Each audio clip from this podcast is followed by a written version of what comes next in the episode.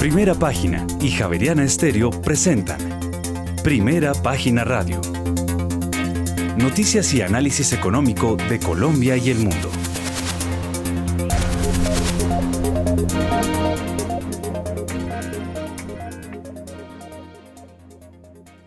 Ana y dos minutos.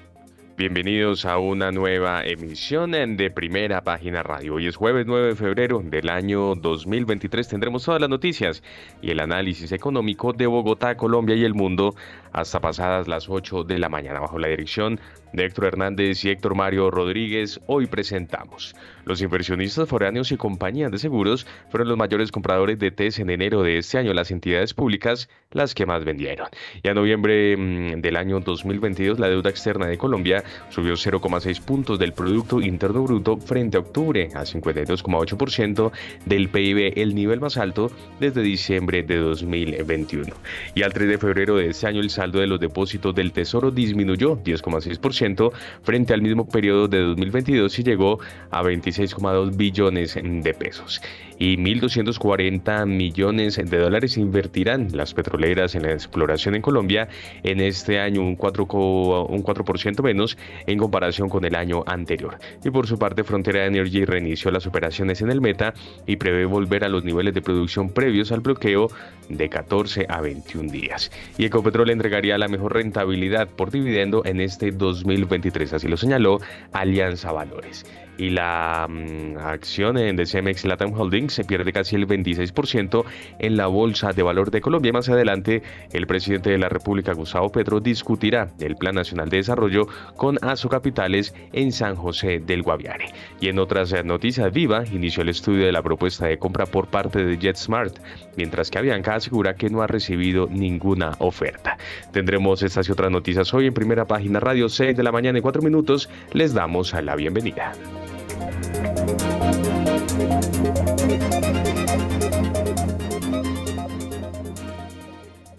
Muy bien, en Colombia ya son las 6 de la mañana y 4 minutos y entre tanto aprovechamos y le damos entonces una mirada al panorama internacional porque en Estados Unidos se conocerán hoy las nuevas peticiones de subsidio por desempleo, una referencia que llega después de que varios miembros de la Fed hayan vuelto a reiterar que se prevé más subidas de tipos de interés para controlar la inflación. La parte positiva es que ninguno de ellos insinuó que la política monetaria será más agresiva después de conocerse el pasado viernes la solidez del mercado laboral estadounidense Pues eh, hay que señalar además que John Williams y otros miembros de la Fed dejaron claro con sus declaraciones que el trabajo del Banco Central estadounidense para contener la inflación no ha acabado y que las tasas de interés oficiales pueden subir más de lo en principio descontado por los mercados. Hay que señalar además que John Williams dijo que el hecho de que las condiciones financieras en Estados Unidos se hubieran relajado en los últimos meses en recuperación de la renta fija y por ello reducción de los rendimientos de estos activos puede dificultar la labor de la Fed para llevar la inflación a su objetivo. Por ello, puede llevar al Banco Central estadounidense a situar su tasa terminal a un nivel superior al eh, en principio señalado de entre el 5 y el 5,25%. Este último mensaje no gustó para nada a los inversores que en jornadas anteriores habían celebrado que el presidente de la Fed, Jerome Powell, obviara este tema durante sus intervenciones. A ello se sumaron otras declaraciones este miércoles del gobernador de la Fed, Christopher Waller, quien señaló que la lucha contra la inflación podría ser larga y que los altos tipos de interés podrían permanecer más tiempo de lo que algunos esperan. Por su parte, Neil Kashkari comentó que los mercados confían más que la Fed en una desaceleración brusca de los precios. En ese contexto de inflación con riesgos em, de mantenerse aún elevada, en el que no se comparte la complacencia del mercado respecto a la evolución de los tipos de interés y por eso se mantendrán en niveles restrictivos durante una buena temporada. Por su parte, el sector de las criptomonedas sigue intentando levantar cabeza al Bitcoin, cotiza en los 22 mil dólares y el Ethereum ya roza los 1.600 dólares. En Colombia ya son las 6 de la mañana y 6 minutos y antes de revisar cómo andan los mercados en el mundo, una recomendación, porque Pay es una alternativa de inversión inmobiliaria con horizonte de largo plazo. Conozca más sobre la inversión en Pay en la página web www.pay.com.co66. En primera página radio, las bolsas del mundo. Muy bien, 6 de la mañana y 7 minutos y buena sesión en Asia de algunas tecnológicas que se atribuye al furor mundial por la inteligencia artificial. El parqueto Kyoto, por ejemplo, finalizó así en línea con el cierre la baja de Wall Street tras los comentarios del presidente de la Fed, Jerome Powell, y el discurso posterior del presidente de Estados Unidos, Joe Biden, sobre el estado de la Unión. Powell se refirió a una desaceleración de la inflación, aunque advirtió de que eso no iba a terminar con las subidas de tipos en la primera economía mundial. La bolsa de Tokio cerró hoy con un descenso del 0,08% de su principal indicador, el Nikkei, mientras que el índice más amplio, el Topix, terminó con un incremento del 0,05%. El índice de referencia de la bolsa de Shanghái ganó 1,18% y por su parte el parque de Shenzhen agregó 1,64%.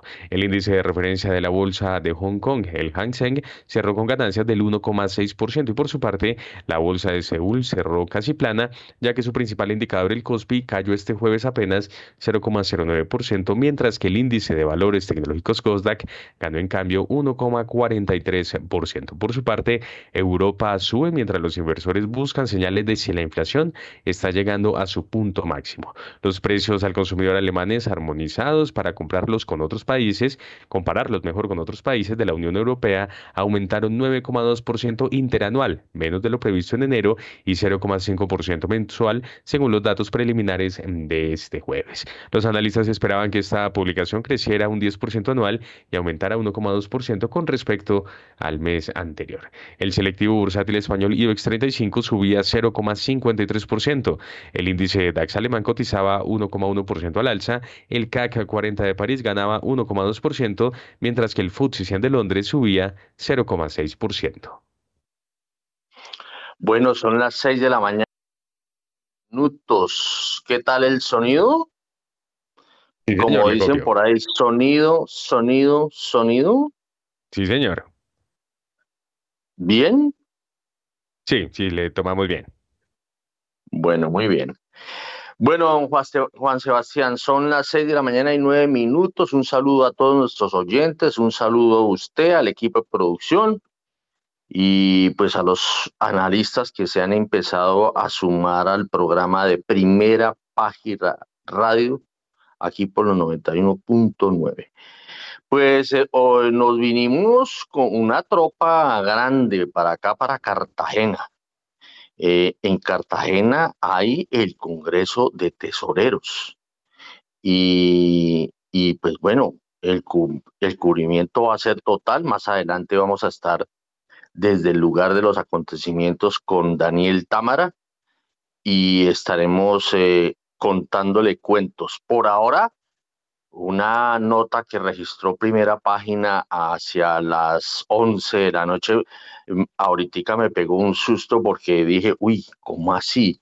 No sabía que Colombia había jugado ayer. Dice, Colombia cayó 7-4 ante los venezolanos. Y entonces yo dije, ¿y cómo así?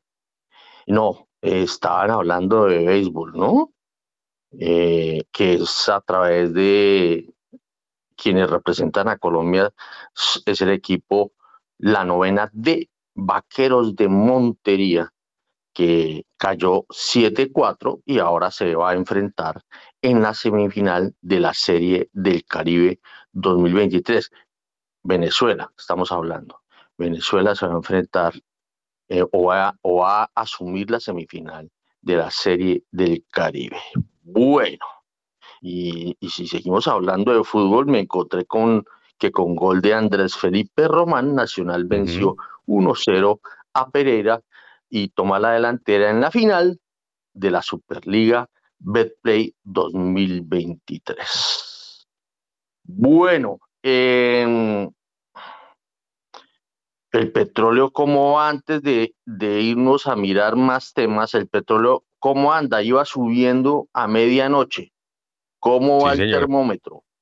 Pues se mantiene con esta tendencia al alza. Los precios eh, del petróleo se estabilizaron este jueves cerca de máximos de dos semanas, a pesar de que las existencias de crudo en Estados Unidos alcanzaron su nivel más alto en meses, lo que generó temores de un debilitamiento de la demanda en la economía más grande del mundo. Las existencias de petróleo crudo en los Estados Unidos aumentaron 5 millones de barriles la semana pasada a su nivel más alto desde junio de 2021, así lo señaló este miércoles la Administración de Información de Energía. En este momento el petróleo de referencia Brent sube 0,41%, llega a 85 dólares con 44 centavos el barril, mientras que el WTI se recupera 0,38% y se cotiza en 78 dólares con 77 centavos el barril. Bueno, yo estoy viendo un día un tanto gris aquí en Cartagena. Eh, el, veo que el gris del mar, porque lo veo aquí de frente, se confunde algo con las nubes, aunque ya veo que está aclarando y que la cosa como que va a ser muy buena aquí en Cartagena eh, eh, para el Congreso de Tesoreros. Bueno, petróleo por encima de 85, pero ya estuvimos mirando, estuvimos mirando las bolsas eh, y estuvimos mirando también la noticia internacional del día. Y entonces, ya sabiendo eso, démosle la palabra a Juan Camilo Pardo, quien es nuestro analista en materia internacional por ahora. A ver, eh, Juan Camilo Pardo, muy buenos días. Héctor, muy buenos días. Muy buenos días a los oyentes y a los analistas invitados y por supuesto a la mesa de trabajo. Bueno, ¿cómo está viendo la situación internacional hoy? Bueno, Héctor, el, el rumbo de la política monetaria ha dominado los mercados esta semana, las últimas semanas, los últimos meses. En especial, las acciones y los comentarios de la Reserva Federal son sumamente importantes. Y con esto me gustaría citar a Powell. Hace poco en su última conferencia dijo tres cosas que me parecen bastante interesantes a resaltar. La primera está relacionada con que ellos, pues según Powell, ellos serán, eh, pues ellos consideran que serán apropiados un par de aumentos adicionales en la tasa de política monetaria. La segunda es que el dot plot que actualizarán en marzo puede que sea más alto que el publicado en diciembre del año pasado. Y el tercer tema está relacionado con que es riesgoso quedarse corto en el proceso de subidas debido a que las expectativas de inflación pueden desanclarse. Acá hay tres factores que los mercados han venido siguiendo durante los últimos meses y que van a continuar haciéndolo hasta que finalice. Y es el primero relacionado con el ritmo de crecimiento de las tasas. Ya hemos visto que la FED ha continuado subiendo tasas, pero el ritmo de crecimiento ha sido o ha venido disminuyendo en el tiempo. El segundo está relacionado con el pivot o la tasa máxima a la que llegará la Reserva Federal. Y en tercer lugar, eh, la persistencia en el tiempo que permanecerá esta tasa máxima. En este caso, los mercados son, son más optimistas que los analistas y que el Comité de la Reserva Federal. El mercado piensa que el pivot se encuentra en un 5% y los recortes eh, iniciarán a mediados del año 2023. Pero por su parte, el Comité de la Reserva Federal es más hawkish, más negativo en cuanto a este tema. Por ahora, con el dot plot que se tiene al día, ellos piensan que el pivot está en el 5,25% y permanecerá este pivote, esta tasa máxima estable por todo el año 2023. O lo que es lo mismo, la FED empezará a reducir eh, sus tasas de interés a partir del 2024 según las proyecciones del Comité Abierto de, la Reserva Federal. Y esto, eh, digamos, diverge un poco de lo que piensan los analistas. Ellos tienen una visión no concluyente al respecto. Pero básicamente Goldman Sachs, JP Morgan, ven que el pivot se ubicará entre un rango del 5, 5,25 o 5,5% con una tasa que permanecerá en ese pivot hasta eh, finales del año 2023. Estas preguntas nuevamente del ritmo, de la tasa máxima y de la persistencia en el tiempo de esta tasa máxima eh, son preguntas que tienen, han tenido y tendrán incidencia sobre los mercados de renta variable, sobre los mercados de renta fija, sobre los mercados de divisas. Y a pesar de que la inflación ha cedido en Estados Unidos, el empleo aún sigue muy fuerte no más valga ver los últimos datos que salieron bastante bien. Y esto da pie precisamente a que la Fed siga apretando, a que la Fed siga bajo este discurso hawkish porque tiene bastante espacio. Acá interesante hace, y es de lo que tanto se ha hablado realmente, y es la inflación de servicios, que seguirá siendo un gran reto. Las presiones salariales en Estados Unidos siguen siendo bastante importantes. El ratio de vacancias sobre desempleados sigue siendo bastante importante. Entonces el mercado laboral parece aún no enfriarse, que es algo que sería deseable para tener una senda de inflación que corrija hacia el objetivo de política monetaria de la Reserva Federal. Entonces, Héctor, quizás este discurso y estas acciones que vengan tomando la Fed sea realmente lo que, lo que maneja el, el comportamiento de los mercados, al menos las tendencias de los mercados a nivel internacional. Entonces, por ende, hay que, hay que hacerle un seguimiento constante a cuáles serán las próximas acciones y cuáles son las proyecciones que tienen los mercados al respecto. Muy bien, son las eh, 6 de la mañana y 17 minutos. A las 6 y 17, vámonos con Julio César Herrera, porque ahí oíamos a, a Juan Sebastián que eh, el petróleo eh, había vuelto por, por los lares de los 85 dólares. Reconfírmeme eso, Juan Sebastián. Sí, señor, 85 dólares con 47 centavos el barril de Brent, sube 0,45%, el WTI se recupera 0,42%, ya llega a 78 dólares con 79 centavos el barril. Bueno, a las 6 de la mañana y 18 minutos nos vamos con Julio César Herrera, yo aquí tratándole de seguir los pasos, pero mientras él viaja a Houston y a Nueva York, yo voy a Cartagena. A ver, Julio César Herrera, muy buenos días. Muy buenos días, Héctor. Buenos días a la mesa de trabajo, los compañeros analistas y los apreciados oyentes de primera página. Totalmente cierto. Ayer predecíamos, Héctor, de que Bren debería llegar a 85 fundamentado en el hecho de que siguen siendo los datos de China eh, muy positivos, eh, una recuperación eh, que se muestra inicial de la demanda, ya los viajes, la movilización desde el inicio del nuevo año solar chino, pues empezó a dar esas señales. Los analistas, pues estábamos esperando ver datos. Se había predicho que la demanda debía empezarse a fortalecer desde final de enero no se habían visto datos, vinieron temas como eh, la Fed, eh, sus acciones, la preocupación inflacionaria, y esto es una señal real.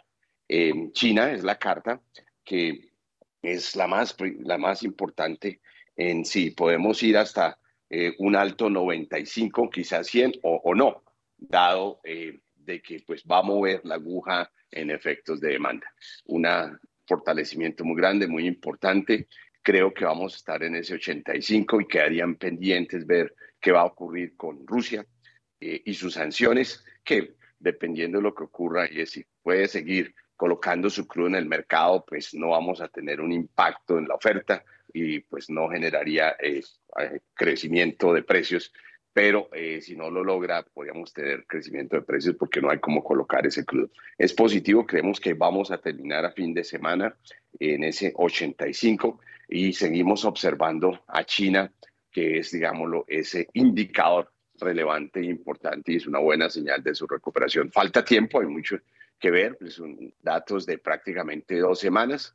Eh, vamos a seguir viendo semana a semana qué pasa también con los inventarios en Estados Unidos y eso nos va a dar alguna volatilidad, pero eh, quizás el mensaje importante es que este es un dato eh, de un fundamental o que apoya un fundamental que es demanda eh, que es importante y que pues lo necesitamos porque la economía china da esos signos de recuperación y el consumo está siendo mucho más alto y se está viendo con los datos de sus importaciones en las refinerías y consumo de jet fuel, gasolinas y otros derivados del petróleo.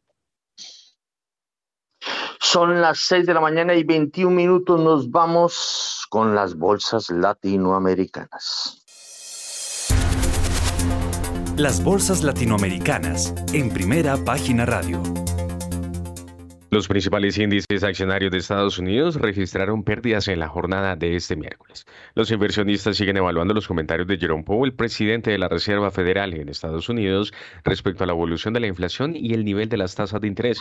La mayor caída dentro de Wall Street la registró el índice de valores tecnológicos Kosdaq, el Nasdaq 100 con un retroceso del 1,68%, seguido del Standard Poor's 500 con una disminución del 1,11%, mientras que el industrial Dow Jones restó 0, 61%. Todos los indicadores presentaron su mayor descenso desde el 30 de enero. En la región, el índice Standard Poor's Merval de la Bolsa de Comercio de Buenos Aires cerró con una subida del 1,34%. El índice Ibovespa de la Bolsa de Valores de Sao Paulo avanzó 1,97%. El índice de precios y cotizaciones de la Bolsa Mexicana de Valores perdió 0,39%, mientras que en Colombia el índice MSCI Colcap de la BBC cerró con una baja del 0,40 el índice mm, IPSA de la Bolsa de Santiago de Chile se recuperó 1,09% y finalmente el índice general de la Bolsa de Valores de Lima ganó 0,36%. Bueno, son las 6 eh, de la mañana y 22 minutos. Eh, antes de seguir avanzando, o no, vámonos primero con el análisis de Juan Camilo Pardo del vecindario. Bueno, Héctor, sobre el vecindario, a mí me gustaría comentar un tema y es el rumbo que ha tenido la política monetaria en línea con unos datos de inflación eh, que han sido más positivos de lo que se esperaba hace unos meses. Y es que precisamente eh, la variación anual del nivel de precios ha cedido o se ha mantenido estable en las principales economías de la TAM. Estoy hablando de Brasil, estoy hablando de México, estoy hablando de Perú, Estoy hablando de Chile, por ejemplo, ese último dato de inflación anual fue el 12,8% versus el 13,3%, 50 puntos básicos menos. Colombia, como ya todos lo sabemos, es el más alto en comparación con estos y aún no ha encontrado ese, ese pivote, ese nivel máximo en su curva de inflación. Y debido a esta cedida o esta estabilidad de la variación en el nivel de precios, los bancos centrales han empezado a disminuir el ritmo de incrementos de sus tasas de interés. Este es el caso de Perú, que en su última reunión únicamente incrementó en 25 puntos básicos su tasa de referencia, o incluso de Chile, que ya es la tercera reunión que ha mantenido estable su tasa de política monetaria. Entonces esto a uno le empieza a dar una señal de que quizás estos países vienen disminuyendo esos ritmos de crecimiento, como el caso de Perú, o ya llegaron a su tasa máxima de política monetaria como el caso de Chile. Ahora la pregunta que surge al respecto es, claramente en función de las actuaciones que toma la Reserva Federal, ¿cuál será la persistencia de, la, de ese pivot en la tasa de política monetaria? Los datos observados de actividad económica de la región muestran una desaceleración económica importante y también un leve repunte en los niveles de desempleo. Cuando uno se fija, por ejemplo, en los niveles de confianza del consumidor y de los empresarios, se da cuenta que durante el último trimestre del año, sino el último semestre, ha venido cayendo levemente. Y lo mismo eh, cuando uno aprecia las variaciones anuales de indicadores sectoriales adelantados, como en el caso de los servicios, en el caso del comercio, en el caso de la industria. Entonces quizá uno acá ya puede pensar, listo, el efecto acumulado que, que tuvo la política o que ha venido teniendo la política monetaria en la región ya se empezó a sentir. Eh, recordemos que hay un efecto rezago entre el aumento de tasas y su afectación sobre el nivel de actividad económica, pues bueno, esto ya está empezando a tener efecto. Entonces ahora la pregunta que surge es, teniendo en cuenta que la Reserva Federal puede ser más hawkish de lo que se anticipaba previamente, ¿cuál va a ser la actuación que tendrán los bancos centrales, porque precisamente, lo repito, vimos, hemos visto que los mercados en Latinoamérica tuvieron un rally durísimo en enero, pero precisamente esto se debía a que la Reserva Federal venía bajo, bajo actuaciones y bajo un nivel de discurso mucho más dovish debido a datos de inflación bastante positivos y un, y un empleo pues que venía creciendo al mismo tiempo bien, pero dado las últimas declaraciones de Jerome Powell, que fueron en febrero, eh, los mercados han empezado a corregir a la baja precisamente porque ahora se piensa que la Fed puede ser un poco más hawkish de lo que se anticipaba en enero. Entonces realmente acá es la Reserva Federal ese punto eh, focal en el que los mercados han venido enfocando para poder realizar eh, transacciones en mercados de renta fija, en mercados de, renta variable, en los mercados de divisas, sector. Muy bien, son las 6 eh, de la mañana y 26 minutos. A las 6 y 26 en... hay una noticia. Ahora sí, vámonos con la noticia de Disney. Sí, señor, noticia internacional hasta ahora porque Disney despedirá 7.000 trabajadores en la profunda renovación del presidente ejecutivo en el marco de un plan para recortar los costos, además de volver el poder a los ejecutivos creativos. La compañía se reestructura en tres segmentos. Una unidad de entretenimiento que engloba cine, televisión y streaming, una unidad ESPN centrada en los deportes y por último Disney Parques, experiencias y productos. Reiteramos entonces, en medio de esta reestructuración y renovación por parte de Disney, esta compañía despedirá 7.000 trabajadores, respondiendo a esta profunda renovación por parte del presidente ejecutivo de la compañía. Juan Camilo, uno ve que todos los días salen datos de grandes eh, compañías de los Estados Unidos y están despidiendo gente. Esto, eh, pues obviamente, si uno mira la, la, bastante pequeña, eh, ¿cómo entender esto de los despidos si la tasa es tan buena? En el, sentido de que la tasa de desempleo es chiquita. A ver, eh, Juan Camilo Pardo de Corfi, colombiano. Héctor, sí, yo estoy de acuerdo con eso. De hecho, la vez pasada con un amigo tuvimos exactamente la misma discusión y es que uno ve que las grandes empresas de Estados Unidos vienen despidiendo bastante gente y esto es aún una situación que no se ve reflejada en los datos del mercado laboral. Digamos, las cifras que se recogen sobre mercado laboral en ningún país son perfectas eh, y quizá puede que haya un subreporte de realmente la cantidad de desempleados que exista en Estados Unidos.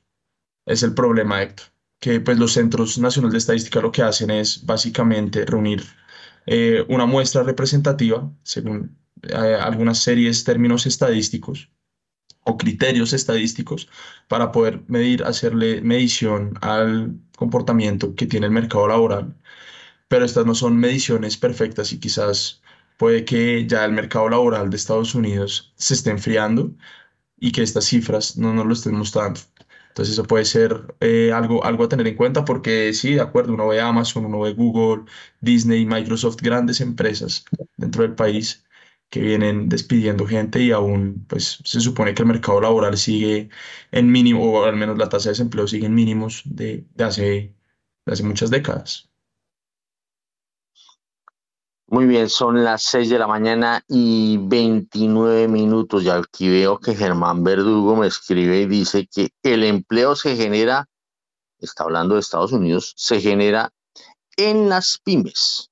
Los despidos de las famosas y grandes son poco representativos, según me dice Germán Verdugo, mirando los datos de los muy buenos datos de desempleo. Cuando uno dice muy buenos datos de desempleo, significa que la tasa de desempleo está bastante bajita. Son las 6 de la mañana y 29 minutos. A las 6 y 29, vámonos pues con los datos. No, vámonos con la Bolsa de Colombia, la Bolsa de Colombia.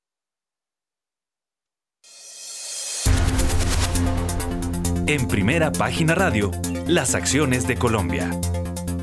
El monto de las operaciones de la Bolsa de Valores de Colombia disminuyó un 17,50% y se ubicó en los 50.126 millones de pesos.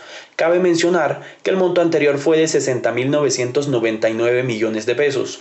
El número de las operaciones pasó de 3.879 el martes a 3.446 el miércoles, lo que significa una caída del 11,63%. Las especies que más se negociaron en la jornada fueron Ecopetrol con 17.180 millones de pesos, Preferencial Bancolombia con 8.817 millones de pesos e Interconexión Eléctrica con 3.943 millones de pesos. La acción que más se desvalorizó fue la de Cemex Latam Holdings con una caída del 25,80%. Vale la pena mencionar que esta caída obedece a la radicación de garantía de OPA de desliste de las acciones de la compañía mientras que el título de Grupo Nutresa fue el más valorizado, pasó de 48.400 pesos a 51.000 pesos en la jornada, lo que representa un alza del 5,37%. El MSCI Colcap cayó 0,47% a 1.264,10 unidades, mientras que el Colir tuvo una caída del 0,60% a 791,25 puntos. Muy bien, son las 6 de la mañana y 31 minutos. A ver, Juan Camilo Pardo de Corfi Colombiana, ¿cómo está viendo la plaza local, la Bolsa de Valores de Colombia? Bueno, Héctor, em, a mí me gustaría comenzar diciendo con que el mercado de valores colombiano eh, tiene unos bajos niveles de, de profundidad, hay poca liquidez, los costos de transacción a nivel local son bastante altos. Eh, hay muy pocas plataformas en las que se puede invertir, a excepción de Tri eh, y algunas otras, pero realmente la oferta de esto al público es, es muy poca. Y la educación financiera que rodea el mercado de acciones colombiano es muy bajo en comparación con los países de, de altos ingresos.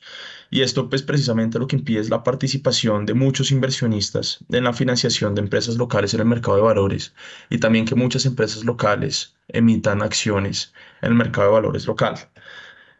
¿Cuáles son esas características del, del, mercado de valores acá en Colombia? Es que hay una gran concentración de empresas. Por ejemplo, Ecopetrol abarca más o menos un 25% de la capitalización del mercado accionario colombiano, para que los oyentes más o menos se den una idea.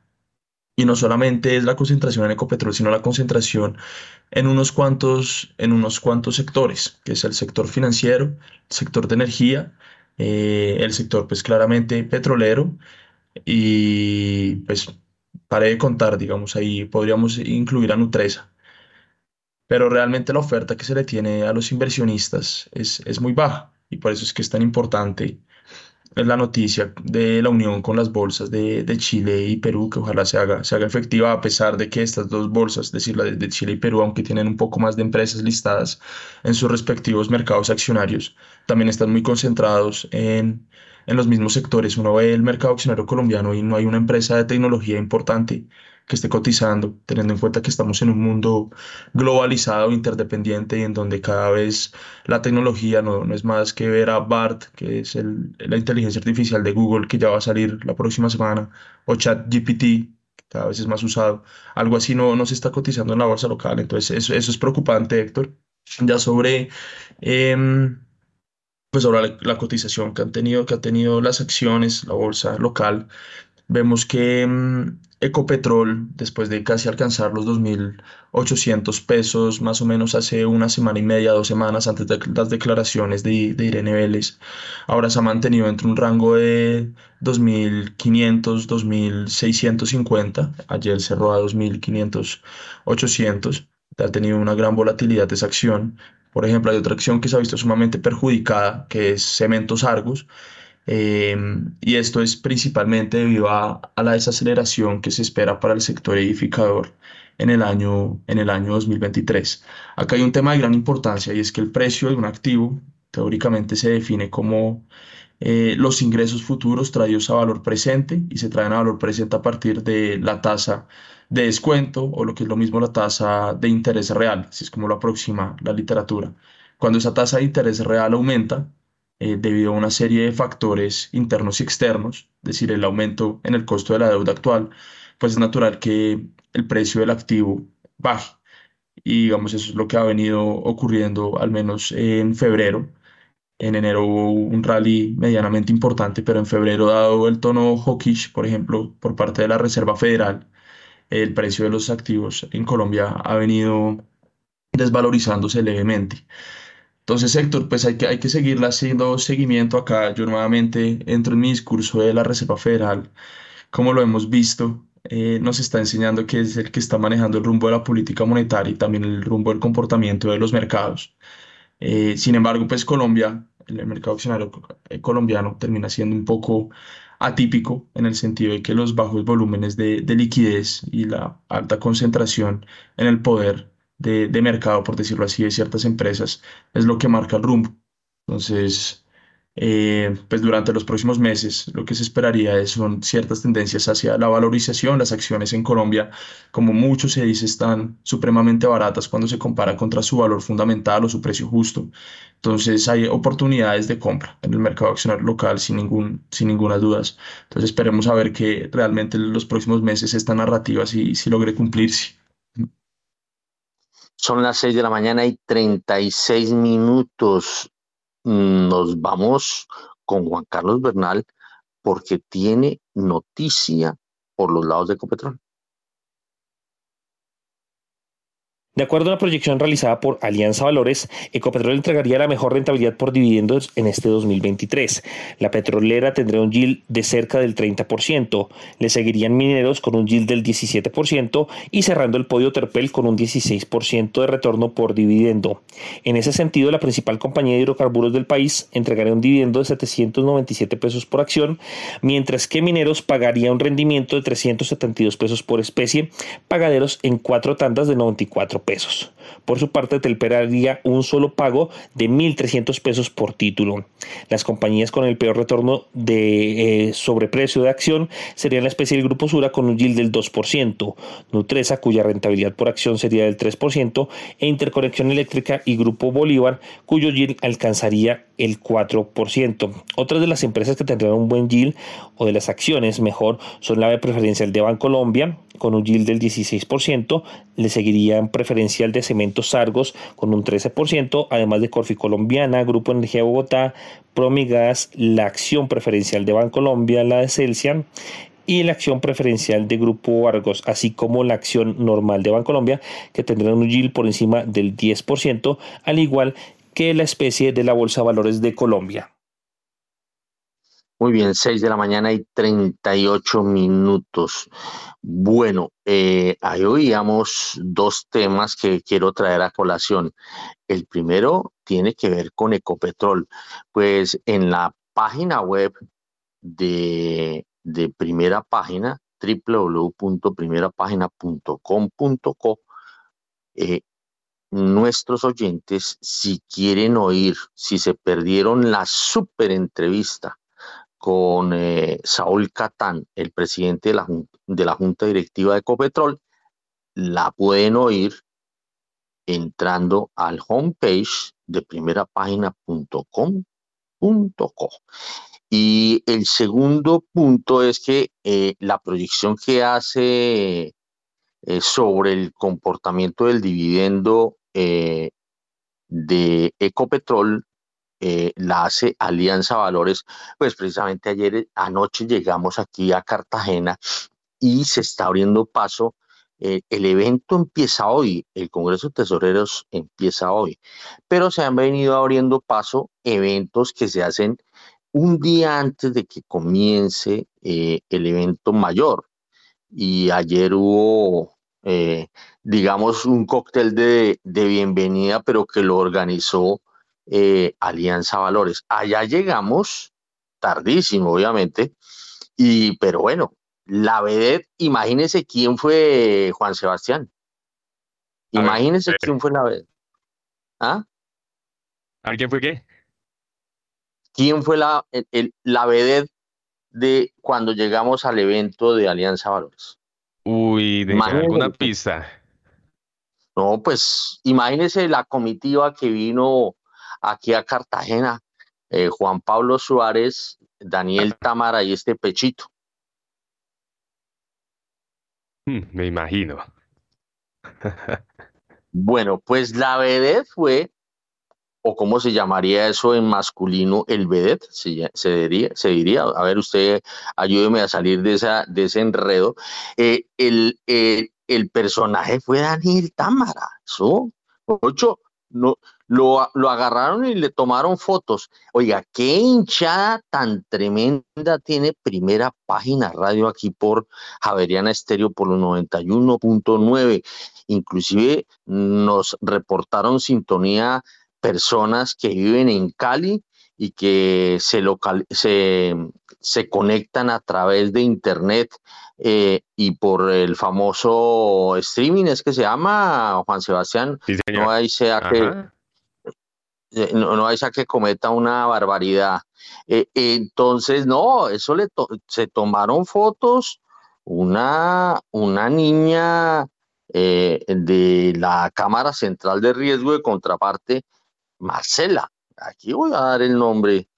Eso no, mejor dicho, usted viera, eh, eh, Daniel Támara, eso no sabía qué hacer eh, con la hinchada, ¿no? Un reconocimiento, pues obviamente que a nosotros, pues a mí me causó fue envidia de la buena, ¿no? Imagínese, Daniel Támara con una, con, un, con hinchada, ya casi le digo que se parece a Shakira, ¿no? Con, con eh, fans tomándose fotos. Bueno, imagínese lo que hace la fama. Como yo no soy famoso sin usted aquí en el programa, Juan Sebastián. Así es de que no se venga para Cartagena porque le puede pasar eso, ¿no? Hay que aprovechar a Támara mientras está, ¿no? no, hay que tratar de que siempre esté. Más bien. bueno, muy bien, 6 de la mañana y 42 minutos y seguimos avanzando aquí eh, por los 91.9 de Javeriana Estéreo, 91.9 FM Estéreo. Eh, como dice, a ver, usted deme, deme, deme la alternativa para quienes nos escuchan o nos quieren escuchar por internet. ¿Cómo es la cosa, Juan Sebastián? Pues fíjese que pueden ingresar a, a www.javerianastereo.com. Allí tenemos nuestra señal permanentemente en vivo y también pueden acceder a través eh, de la aplicación TuneIn Radio y allí también pueden compartir nuestra señal. Bueno, muy bien. Son las 6 de la mañana y 43 minutos y seguimos avanzando con notas que tienen que ver con la Bolsa de Valores de Colombia. Y en este caso es, eh, la noticia viene por el lado de Cemex Latam Holdings. La acción de Cemex Latam Holdings perdió casi 26% en la Bolsa de Valores en su jornada de ayer. La especie de esta compañía enfrentó esta desvalorización producto de la oferta pública adquisición presentada por Cemex España. Sobre la 1 y 30 de la tarde la especie se cotizaba sobre los 3.930 pesos y perdía cerca de 1.600 pesos. Recordemos que este título abrió con volatilidad y con un precio de referencia de 5.500 pesos. Sin embargo, dicho valor era bastante superior al precio de compra por cada acción ordinaria del emisor en la OPA, que será de 4.735 pesos y cuya oferta se abrirá el próximo 15 de febrero. Recordemos que la acción de eh, esta compañía Cemex Latin Holdings perdió en total 25,8 y cerró a 4.081 pesos. Esto quiere decir alrededor de 700 pesos, 750 eh, pesos menos de lo que se eh, ofertará en la OPA que se abrirá en los próximos días. Muy bien, 6 de la mañana y 44 minutos, que no se va a venir por estos lados aquí por Cartagena ni a meterse al evento del Congreso de Tesoreros José Vicente Arismendi, quien es nuestro director, porque si imagínense, si a, a Tamara casi lo absorbe el público presente eh, tomándose fotos, imagínense al director de Javeriana Estéreo. Bueno, 6 de la mañana y 45 minutos, eh, vámonos con noticia para meternos a, para meterle un poquitico de macroeconomía mundial. Vámonos con la noticia de Suecia.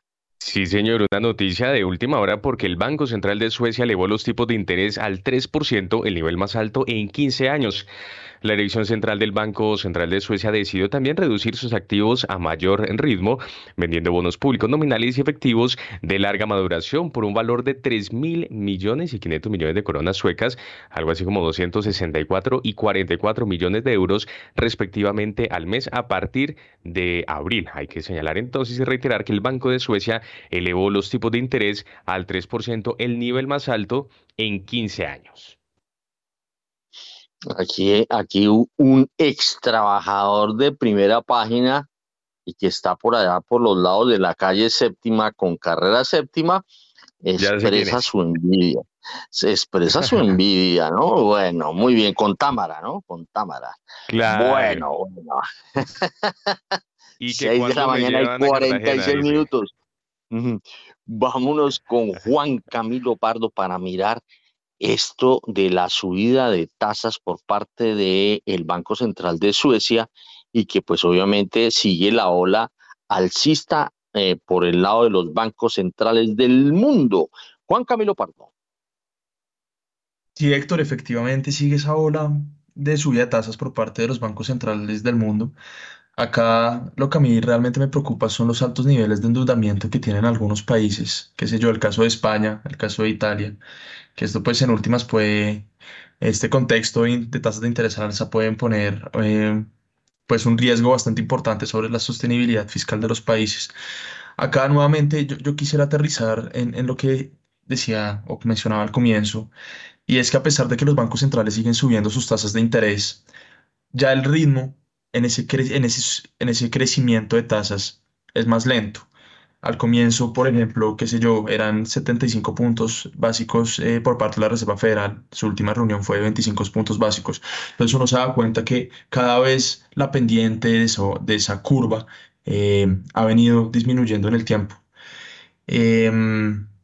Em, la pregunta que uno se hace y es para todos los bancos centrales es cuál va a ser esa tasa máxima, cuál va a ser ese nivel pivot y cuál va a ser la persistencia, es decir, desde qué punto van a empezar nuevamente a bajar tasas cuando se den cuenta que realmente el golpe sobre la actividad económica fue bastante importante y ojalá eh, ningún país eh, caiga en alguna crisis de deuda eh, importante, porque pues recordemos que el hecho de estar sumamente endeudado es una gran vulnerabilidad que va acumulándose en el tiempo y que en últimas lo que puede hacer es causar una, una crisis de deuda, una, una, bomba que puede llegar a explotar en cualquier momento. Entonces, quizás este, esta disminución en el ritmo de aumentos es algo que llama la atención. Ahora esperar nivel pivot y persistencia. A ver cuándo se empiezan a bajar tasas, sector. Muy bien, son las 6 de la mañana y 48 minutos y antes de seguir avanzando, óigame, hoy tenemos que eh, eh, celebrar el Día del Periodista, debemos abrazarnos unos con otros los periodistas, hoy es el Día del Periodista, eh, ese, ese día, este 9 de febrero, en, bueno, a mí no me causa mucha emoción el 9 de febrero porque voy a decirlo en un tema personal, yo perdí a mi padre una fecha, un día como el de hoy, 9 de febrero. Y entonces, pues eso me causa a mí siempre, siempre, siempre se me cruzan los cables eh, porque había la famosa celebración del CPB, que me imagino la debe haber hoy, eh, y, y, no me dan ganas de ir a esos eventos porque se cruzaba con el, un tema pues que tiene que ver con una, una, cosa muy personal. Pero bueno, ¿usted sabe por qué se celebra hoy el Día del Periodista, Juan Sebastián? Venga a ver y lo corcho. Sí, señor, no, fíjese que no. Eh, haga eh, lo, que, lo que sucede es lo siguiente. El 9 de febrero de 1791 apareció el primer periódico mm, de Bogotá, el papel periódico de la ciudad de Santa Fe de Bogotá, que era dirigido por Manuel del Socorro Rodríguez de la Victoria, cubano él. Desde allí escribieron algunos de los más importantes próceres eh, colombianos con temáticas diversas como la vida cotidiana y social de las colonias, el rescate de los valores literarios, la actividad militar y civil de la metrópoli y sus posesiones, los desarrollos de la ciencia y también el saber. Finalizando el siglo XVIII nace entonces el primer eh, periódico en Bogotá, el papel periódico de la ciudad de Santa Fe de Bogotá y en conmemoración al nacimiento de este mm, periódico se celebra el Día del Periodista en Colombia todos los 9 de febrero. Eso fue a raíz de la famosa Ley 51 de 1975, con base en la cual yo tengo carné de periodista, ¿no? A mí, me, a mí me alcanzaron a dar carné de periodista que lo emitía en ese entonces el Ministerio de Educación. Oiga, pero usted sí sabe que posteriormente la ley 918 anunció que la nueva fecha para la celebración del Día del Periodista sería el 4 de agosto en homenaje al prócer de la independencia, eh, Antonio Nariño, quien tradujo e imprimió la Declaración de Derechos del Hombre y del Ciudadano y, quien es considerado el primer periodista. yo, si no estoy mal, si la memoria no me falla, eh, él fue el que sacó o, dirigió un periódico famoso de la época de la colonia que era Los Toros de Fucha, si no estoy mal. Puede, ser si alguien eh, eh, me lo ratifica o me rectifica, pues entonces eh, mm, comuníquemelo acá por, como dicen por ahí, por el interno, por el interno. Bueno, 6 de la mañana y 51 minutos y le voy a dar el crédito a quien nos felicitó eh, aquí por, por el interno, que fue Rolando la serie, ¿no? Rolando Lozano fue el que nos avisó, oiga, pilas que eh, oye, aquí dice la vedette, así sea masculino. Eh, Rolando la serie fue el que nos, nos hizo caer en cuenta de que hoy estamos de celebración. Bueno, 6 de la mañana y 52 minutos. Eh, antes de irnos con los datos que van a emocionar a los mercados, veo que está conectado desde Brasil el querido Guillermo Valencia, quien últimamente me ha puesto los cachos, como dicen por ahí, por ahí está haciendo yo no sé qué cosas. Entonces, vámonos con Guillermo Valencia en Brasil para que nos ayude a mirar todo esto mm, de la política monetaria mundial, Suecia subiendo tasas, bueno, en fin. A ver, eh, Guillermo Valencia. Don Héctor, muy buenos días, un saludo muy especial para los colegas, para la mesa de trabajo y por supuesto para la gran audiencia de primera página. Y no sin antes mandar un saludo en ese Día de Periodista, una labor muy bonita la que ustedes hacen, el mantener estos espacios de discusión. Yo creo que es vital para una democracia y también para el desarrollo económico. Bueno, óigame, eh, eh, además, Guillermo, le quiero decir que eh, recibí el beneplácito hablando de, la hinchada que, que, se expresó ayer, sobre todo por, el lado de Daniel Támara. recibí el beneplácito de, de los asistentes a, al encuentro donde estábamos ayer de que yo de vez en cuando le jale las orejas a los analistas y que bienvenida el, jalón de orejas a Guillermo Valencia. Eso me dijeron, yo no sé. Está bien, está bien, eso, es muy bueno, es saludable, Néstor. Entonces, hablemos un poco del escenario eh, macro, ¿no? Y el escenario macro, eh, con los datos que ustedes hablaron de Suecia, pues todos los bancos centrales eh, están subiendo tasas, pero yo creo que los bancos centrales están un poco atrás de lo que está pasando con los precios. O sea, están siendo reactivos y no proactivos. Y uno de los indicadores que nos llama más la atención son los índices de precios al productor.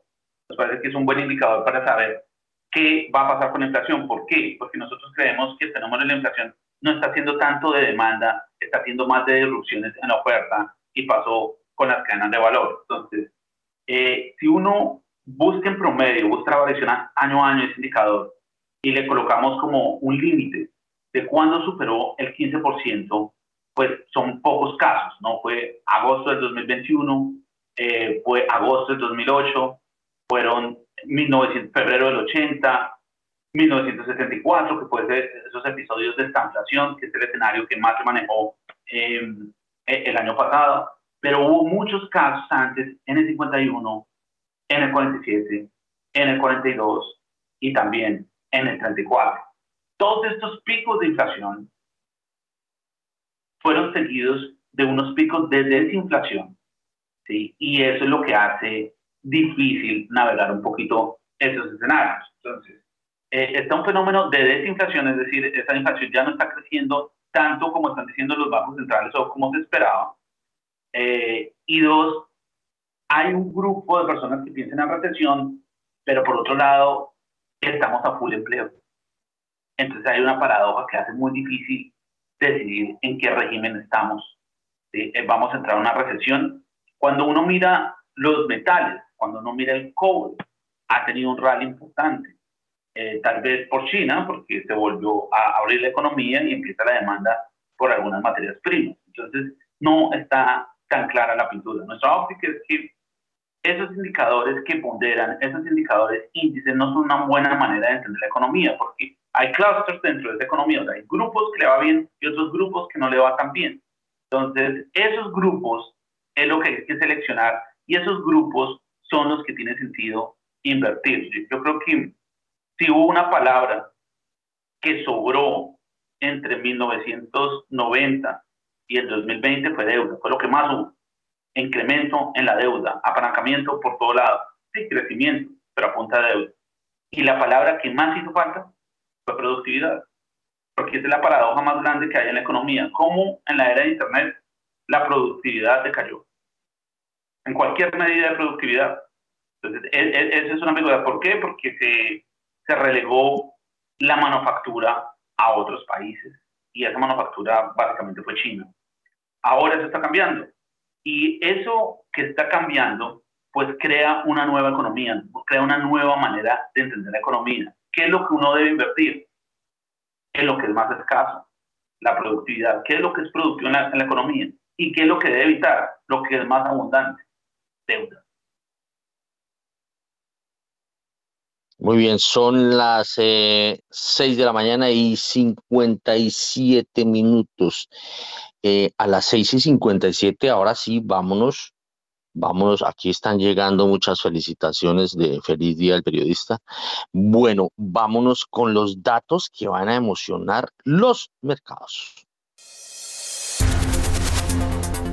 En primera página radio, las claves de la jornada.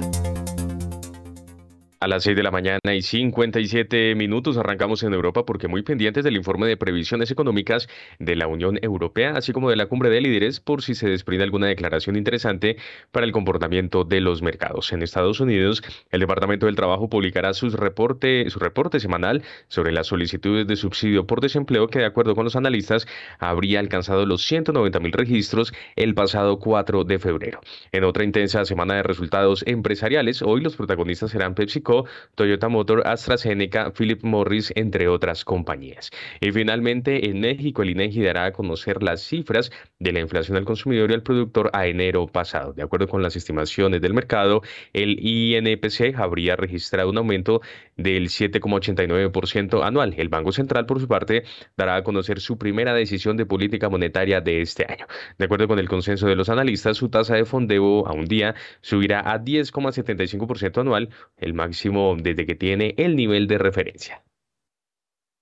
Bueno, arranquemos con Guillermo Valencia eh, para el tema internacional, eh, para ir cerrando el círculo internacional. Bueno, ¿qué lo emociona hoy a usted? Si usted está sentado operando o está tomando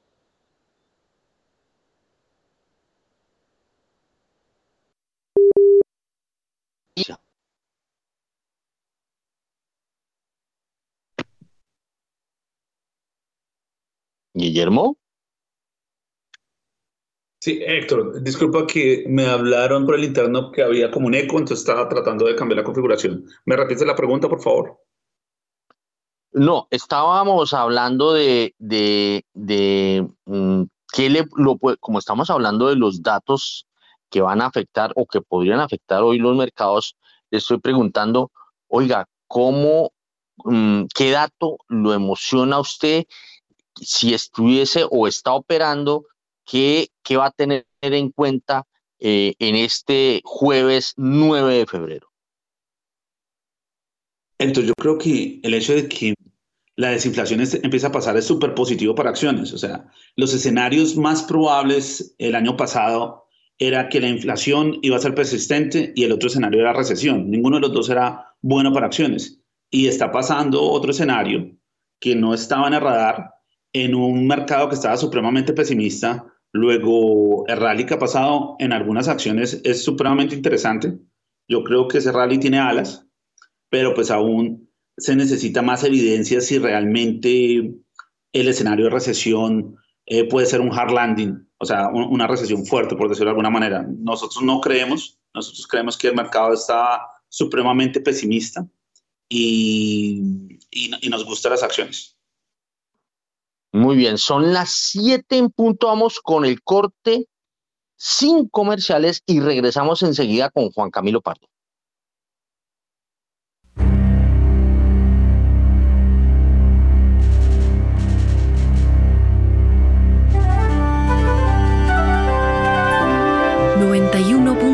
Javeriana Estéreo, Bogotá.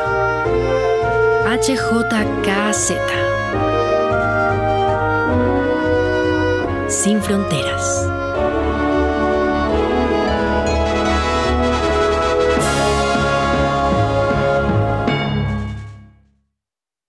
Bueno, son las 7 de la mañana y un minuto y estamos mirando a ver qué datos eh, eh, pueden afectar a nuestros analistas que interactúan con el mercado de valores, con las plazas bursátiles y con el mercado financiero. Entonces nos vamos con Juan Camilo Pardo. ¿A qué le va a parar bolas hoy a usted, eh, usted Juan Camilo, eh, Juan Camilo Pardo de Corfi Colombiana?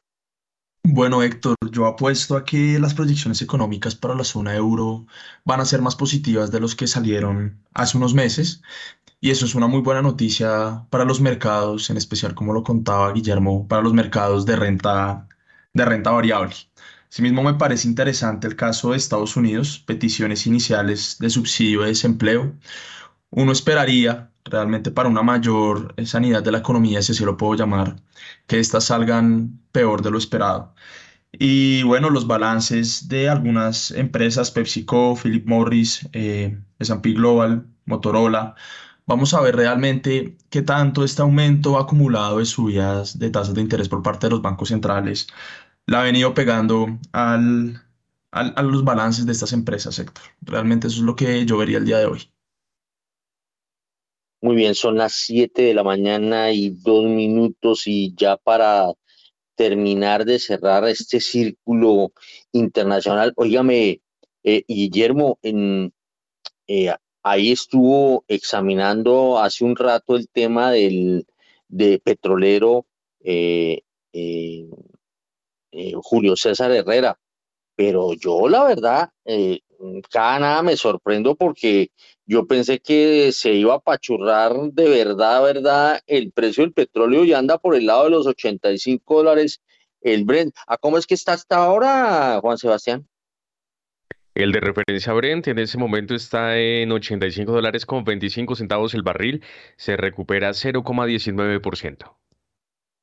Bueno, yo no me imaginé que volviéramos a estar por estos lados. A ver, Guillermo Valencia, deme por favor la razón geopolítica para que esté ese precio del petróleo otra vez por el lado de los 85? Héctor, yo, creo que en el mercado de energía hay un cambio tectónico grande, ¿sí? y es que la principal demanda en el mundo de energía en este instante es China. Antes era Estados Unidos, ahorita es China. Y China es el que está moviendo el precio. Ahora, China está tratando de garantizar ese suministro haciendo acuerdos tanto por debajo de cuerda con Rusia como con Arabia Saudita, porque China quiere garantizar que él controle el suministro de energía en Euroasia. Estados Unidos tiene independencia energética. Estados Unidos le apostó a la revolución de shale oil y shale gas y le dio esa independencia energética que hoy no tiene Europa. Y la ironía es que toda esta tesis de, la revolución verde, eh, pues está creando una nueva realidad en Europa. O sea, se volvieron a construir centrales eléctricas de carbón y de petróleo. Eh, Alemania está construyendo una nueva terminal de gas licuado en un tiempo récord, en 10 meses. Y el Reino Unido aprobó la primera mina de carbón en 30 años. Entonces, estamos retrocediendo en esa política de energía renovable. No es eso. Yo creo que el cambio climático es una realidad y es algo, es un factor de riesgo que incide muchísimo en el desarrollo de la humanidad. Pero la solución aún no la hemos encontrado. El diseño dominante no son los bolinos de viento y no es la energía solar. No son eficientes. El cambio climático, la misma, la necesidad de otro tipo de energía va a demandar energía. El construir toda esta infraestructura de carros eléctricos va a demandar energía, va a demandar cobre, va a demandar unas materias primas que pueden ser estratégicas, va a demandar mineral de hierro. Entonces, eso también es un escenario que es muy positivo para algunos commodities. Ahora, ¿cuál es la solución del cambio climático? ¿qué tecnología se necesita en, en captura de carbono? Eh, si nace una tecnología en captura de carbono eficiente, escalable, la energía fósil continúa, porque ya no va a tener el impacto ambiental que tiene hoy. Entonces yo creo que lo más sano con la innovación es no, y un gobierno no tiene que casarse con tecnologías que no son eficientes en términos de costos, sino abrir la investigación, abrir el desarrollo y dejar triunfar a la tecnología que realmente tenga una ventaja competitiva. El problema es el cambio climático, no imponer a la fuerza renovable, llámese molinos de viento y solar, que no tienen eficiencia aún de costos y también tienen un daño en el ecosistema grande. O sea, nos dejamos de enfocar en el problema para obsesionarnos con una solución que no es la mejor. Entonces, desde nuestra óptica, eh, eólica y solar son como el Betamax. Son una solución parcial, pero ese no es el diseño dominante. Apenas se está descubriendo cuál va a ser el diseño dominante. Entonces, el tema de energía va a estar ahí y mientras tanto hay demanda por energía fósil. El futuro sigue teniendo energía fósil así no le gusta a mucha gente. Bueno, acuérdense que Saúl Catán, eh, eso que usted está diciendo, lo expresó eh, aquí Saúl Catán es el presidente de la Junta Directiva de Ecopetrol y cuya entrevista la pueden ver aquí, la entrevista que hicimos acá por los 91.9 FM eh, de Javeriana Estéreo, eh, la pueden escuchar si entran a www.primerapagina.com.co. Bueno, óigame, eh, antes de, de, que usted se, se, se nos deje, como dicen por ahí, nos deje metidos solitos y se vaya, le tengo una pregunta, sobre todo para los oyentes. ¿Qué tiene, qué tanta incidencia puede tener esa política monetaria mundial de los bancos centrales con el precio del petróleo? Guillermo. Mucha, mucha, o sea, están, están ligados, ¿no? Digamos, hay evidencia empírica hay unos papers, creo que de algunos profesores de, de, Harvard, que mostraban que las tasas de interés real tienen una correlación directa eh, con los precios de los commodities, con los metales industriales y también con el petróleo. Luego sí hay una relación si lo queremos ver desde el punto de vista empírico. Ahora, si lo queremos ver desde el punto de vista de la demanda, es si se suben las tasas, pues la demanda se contrae, si la demanda se contrae, hay menos demandas por materias primas. Ahora, ese era el modelo usual que teníamos en la mente pero y era una economía que tenía un solo motor que se llamaba Estados Unidos. Pero esta es una economía que tiene dos motores y tal vez el motor más grande se llama China. Entonces, lo que tenemos que observar mucho, ¿cuál es esa demanda en China? ¿Qué tipo de energía está demandando China? Y eso va a incidir, eh, va a incidir en el precio del crudo. Entonces, yo creo que la reactivación de China es lo que está impactando fuerte, tanto en el cobre como en el petróleo. Muy bien, sí, 7 de la mañana y 8 minutos. A ver, Juan Camilo Pardo de Corfi Colombiana, eh, mm, ese nivel de 85 dólares, ¿usted lo esperaba? Y la incidencia de la política monetaria en ese precio, sí o no. Juan Camilo Pardo. Héctor, yo, yo la verdad no lo esperaba. Pero venga, acá, me gustaría citar a un autor muy famoso, un pensador al cual yo admiro mucho, que es Nassim Taleb. Él dice en resumidas cuentas, nosotros como seres humanos sufrimos de una limitación epistémica. ¿Eso qué quiere decir? Que lo desconocido es mucho más amplio que lo conocido. Por ende, predecir es totalmente imposible. Mire usted las previsiones del año pasado sobre este año y le aseguro que todas se equivocaron. Mire usted las previsiones de hace dos años sobre hace un año, le aseguro que todas se equivocaron. Y así, digamos, el ser humano. Recuerdo que Nassim Taleb estaba en una, en una conferencia con los principales economistas a nivel mundial y el tipo se levanta y lo primero que les dice es, de acuerdo con las proyecciones que usted me está mostrando, dígame en cuál realmente la ha podido pegar. El tipo que estaba exponiendo en su momento se quedó totalmente callado y, y Nassim Taleb lo presionó hasta que el tipo le respondió no, en ninguna. Realmente le hemos intentado pegar a la, a la narrativa, pero de los números hemos estado muy alejados. Entonces, cuando uno intenta predecir, cuando uno intenta ver el futuro, realmente eh, estamos en un mundo tan interconectado, globalizado, complejo, dinámico, en donde se crean unas redes que no entendemos, eh, que pues precisamente anticipar el futuro es, es imposible, Héctor. Entonces, claro, yo, yo no le estaba, yo eh, realmente le estaba apostando un precio del petróleo mucho más bajo, precisamente por las amenazas de recesión que se vienen. o pues que han, que han venido estando en los mercados desde, desde hace unos meses, que es la narrativa. Pero han habido eventos, por ejemplo, la liberación de las restricciones al COVID en China, que han permitido precisamente em, pues que el petróleo no baje, dado que China es el segundo mayor consumidor de petróleo a nivel mundial. Y su segunda pregunta, eh, que es la política monetaria, yo creo que tiene una gran incidencia precisamente porque la política monetaria, como lo decía Guillermo, hay evidencia que muestra que la política monetaria le termina pegando al bolsillo, al consumo privado de los hogares y este consumo privado de los hogares es uno de los principales drivers de, de demanda que tiene el petróleo. Entonces, precisamente si usted le pega a ese punto focal, le termina pegando el precio del petróleo. Entonces ahí hay un par de fuerzas encontradas dentro, de, dentro del mercado petrolero a nivel, a nivel internacional, pero nuevamente yo, yo acá resalto, eh, no, no lo hubiera pegado al precio que hoy en día tiene el petróleo, me lo hubiera imaginado bastante más bajo.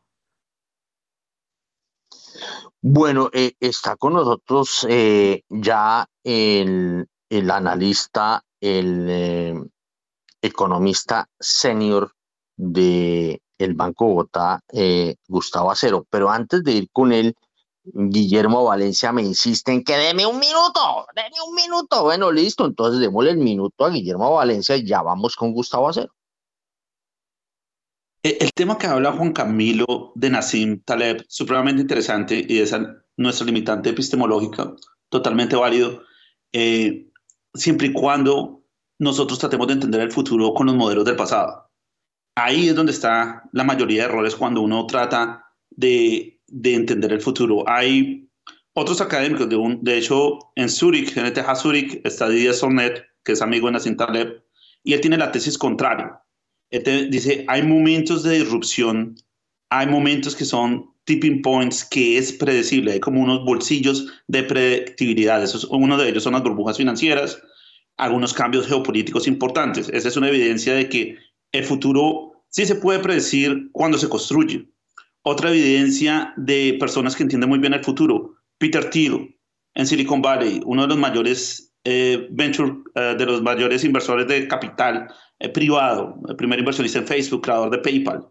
Ellos entienden las tendencias más grandes desde antes, la de globalización, el cambio tecnológico. Entonces, predecir el futuro se llama tecnología, es como nosotros creamos tecnología, porque al final entender mejor la naturaleza es lo que nos hace crear la tecnología. Entonces, eh, yo creo que tratar de entender el futuro es vital, pero lo que sí toca es alejarse del pensamiento lineal y pensar en escenarios que no son los más convencionales.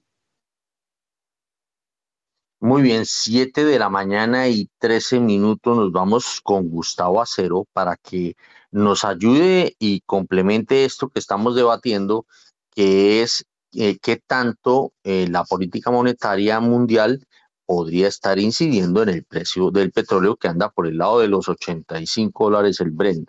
A ver, eh, Gustavo Acero, economista senior del Banco de Bogotá. Héctor, buenos días. Buenos días a la mesa y un saludo muy cordial a toda la audiencia. Eh, me sumo a, lo que mencionaban eh, los panelistas previamente.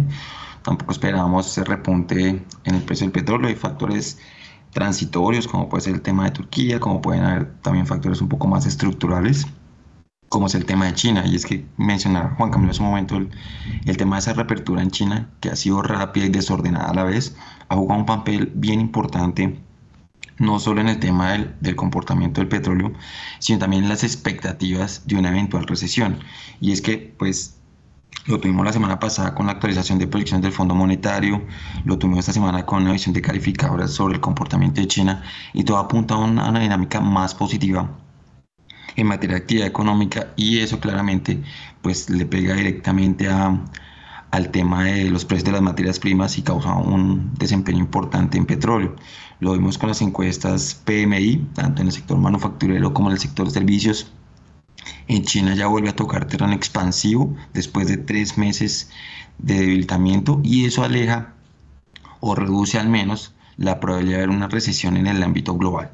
Entonces China empieza como a, ponerse la camiseta, como a coger la bandera de eh, listo, yo me, encargo de la recuperación este año, yo me encargo, aporto al crecimiento y han habido algunos cálculos eh, en el plano internacional que hablan que ese, ese repunte que tendría China a lo largo de 2023 podría pegar al crecimiento global alrededor de un punto porcentual. Entonces estamos hablando de, de un dinamismo importante de esta economía en particular y atando con lo que se mencionaba con el tema de tasas de interés, es evidente la relación desde la demanda, pero también veámosla desde el lado activo. Y es que más allá del petróleo que pueda ser entendido como una, como una materia prima, también está relacionado con como un activo de riesgo. Entonces esa correlación inversa que pueda tener con, con el tema de los títulos de tesoro o, o con las tasas de interés. Entonces en este caso también se beneficiaría de que ese escenario de fin de ciclo de política monetaria, que ya los bancos centrales están cerca de su techo, también jugaría a favor en, en caso de, un, de una valorización de los activos de riesgos que incluye en este caso el petróleo. Bueno, son en este momento las 7 de la mañana y 10 minutos.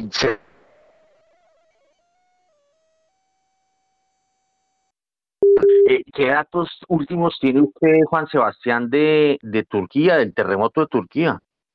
Óigame, Héctor, es que hay que decir que en medio de este desastre también crecen mucho las críticas en relación con la respuesta que ha dado el gobierno de Erdogan a este desastre que hay que recordar ya deja alrededor de 15 mil muertos, tanto políticos, opositores, eh, afectados. Las víctimas de este terremoto señalan al gobierno turco por lo que perciben como una respuesta bastante liviana y una pobre preparación ante este desastre, a lo que el presidente de Turquía, Recep Tayyip Erdogan defendió su respuesta por parte del gobierno, aunque reconoció algunos inconvenientes al principio de esa tragedia y señaló que es imposible prepararse para un eh, desastre de esta magnitud. Agregó que inicialmente hubo problemas en los aeropuertos y las carreteras, pero actualmente las cosas se están volviendo más fáciles y serán más fáciles aún, declaró el presidente, quien este miércoles viajó al sur del país para visitar la zona del desastre. Alrededor de 15.000 muertos ya se contabilizan en medio de esa tragedia.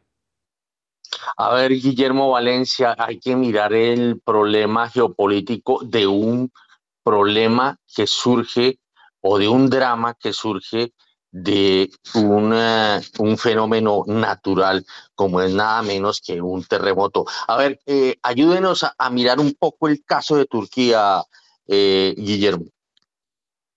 Sí, e, ese es un buen ejemplo de lo que sí es un Black Swan, o sea, lo que es un evento que no se puede predecir como los que escriben así en Taleb. Un terremoto tiene esas características. Hay otras anomalías que son predecibles, pero esa no. Eh, triste, sí, triste, pues mucha solidaridad con el pueblo turco, un pueblo fuerte, un pueblo que se reinventa, un pueblo que está bajo muchos desafíos, una inflación sin precedentes, la evaluación de la lira turca, pues muy de la mano de las políticas cerradas que ha tenido Erdogan desde el punto de vista económico, desde, desde que empezó a intervenir en la libertad del Banco Central y uno empieza a escuchar historias similares eh, por aquí en Brasil y, en, y, en, otros lugares. Entonces esos ya son, son, son indicadores que muestran cómo se puede causar inestabilidad económica en un país. Sin embargo, Turquía tiene un rol geopolítico supremamente importante porque si el mundo está haciendo una transición del petróleo al gas, ahí Turquía tiene un valor estratégico gigantesco. Uno, porque muchos de los gasoductos tendrían que pasar por Turquía. Dos, porque el mayor productor de gas fuera de Irán es Qatar, que es el rival eh, de Arabia Saudita. La familia Al Thani es de alguna manera eh, un retador a la familia Al Saud en Arabia Saudita y ellos son los que controlan el gas los Altani fueron los que le dieron las líneas de crédito a Turquía cuando fueron esas devaluaciones y estaban atacando la moneda. Fue Qatar el que dio esa línea swap para defender la moneda. ¿A cambio de qué? De bases militares en Turquía, eh, porque no olvidemos que Arabia Saudita hizo un bloqueo a Qatar. Luego ahí hay unas guerras proxy en el Medio Oriente que cuando ocurren estos incidentes trágicos, pues se crea también cierta oportunidad para el populismo y para los conflictos como una estrategia para crear cohesión social. Eso ha pasado en la historia. Entonces, el Medio Oriente tiene mucha fragilidad. Eh, y si hay un lugar que se pueda repetir lo que pasó en Ucrania, está en el Medio Oriente. Entonces, si hay un lugar supremamente propenso a la necesidad geopolítica, es el Medio Oriente. Y Turquía va a ser uno de esos protagonistas. Muy bien, gracias Guillermo. En este momento ya son las 7 de la mañana y 20 minutos. Actualizamos comportamiento del petróleo. A esta hora el de referencia Brent em, llega a 85 dólares con 11 centavos el barril, casi plano, tan solo sube 0,02%, mientras que el WTI sube también casi plano 0,04% hasta ahora y se cotiza sobre los 78 dólares con 50 centavos el barril. Hacemos una pausa comercial en primera página radio y ya regresamos. Los invito a que me escuchen todos los martes, de 7 a 8 de la noche, en vivo con Daniel Rincón, a través de los 91.9 NFM de Javerian Estéreo. Entrevistas, música, datos curiosos y recuerden, cada semana un tema totalmente diferente. Javerian Estéreo, sin fronteras.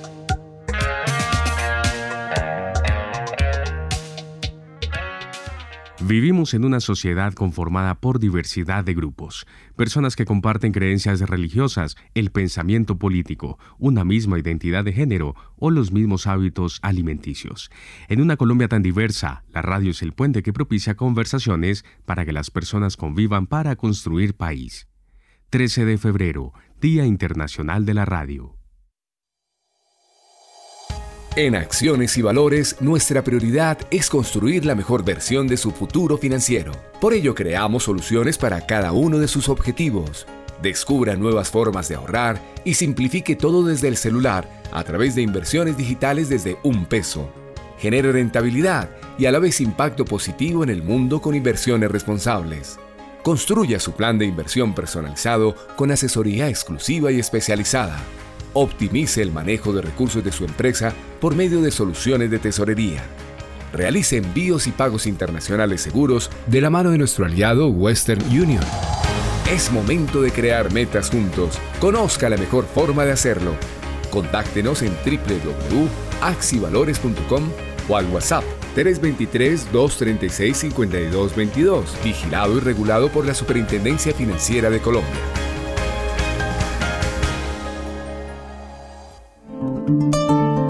Mil estilos.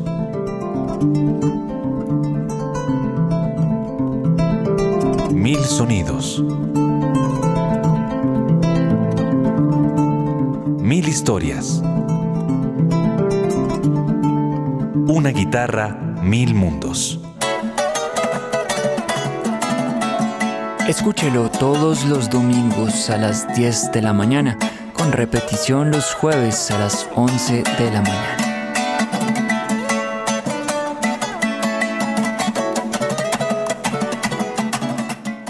Bitácora es investigación, creación y análisis. La Javeriana espera recibir de aquí a los siguientes tres o cuatro años, mínimo 16 investigadores. Digamos que el dengue tiene unos picos cíclicos más largos que las temporadas solamente anuales. La sobrevida acá para los niños con cáncer en general es mayor al 80%. Bitácora, de lunes a jueves de 8 a 9 de la noche por Javeriana Stereo.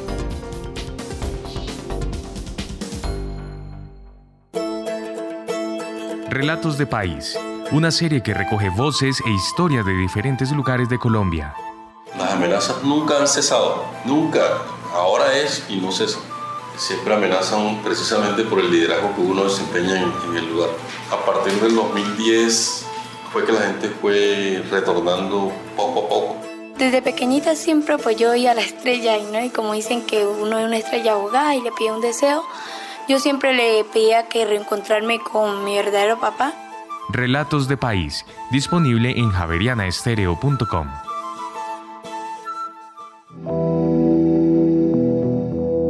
En los rincones más remotos del territorio nacional, hay personas cuya vida ha seguido adelante, pese a que el conflicto armado las afectó en el pasado. 50 vidas una serie radial de la Coalición Internacional de Sitios de Conciencia y Javeriana Estéreo. De lunes a viernes a las 12 del mediodía y al finalizar Bitácora, disponible en javerianaestereo.com. En Acciones y Valores, nuestra prioridad es construir la mejor versión de su futuro financiero. Por ello, creamos soluciones para cada uno de sus objetivos Descubra nuevas formas de ahorrar y simplifique todo desde el celular a través de inversiones digitales desde un peso. Genere rentabilidad y a la vez impacto positivo en el mundo con inversiones responsables.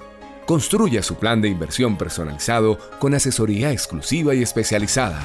Optimice el manejo de recursos de su empresa por medio de soluciones de tesorería.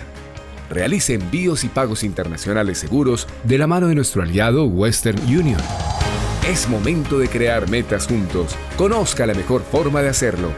Contáctenos en www.axivalores.com o al WhatsApp 323-236-5222, vigilado y regulado por la Superintendencia Financiera de Colombia.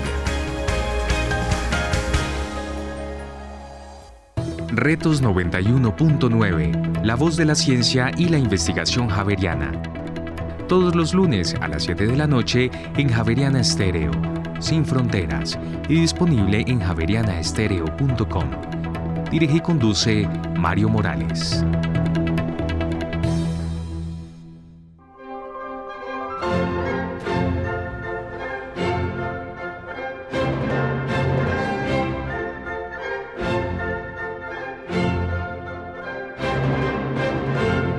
Genio se compone del 2% de talento y el 98% de perseverante aplicación.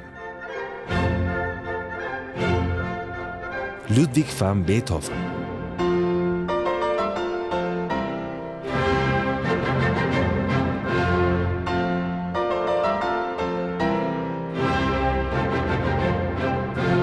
Javeriana Estéreo, sin fronteras.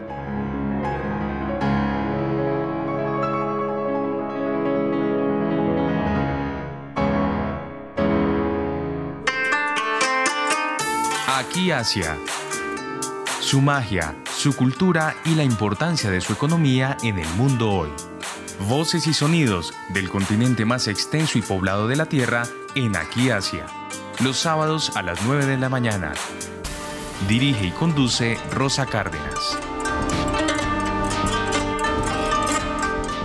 Javeriana Estéreo, sin fronteras.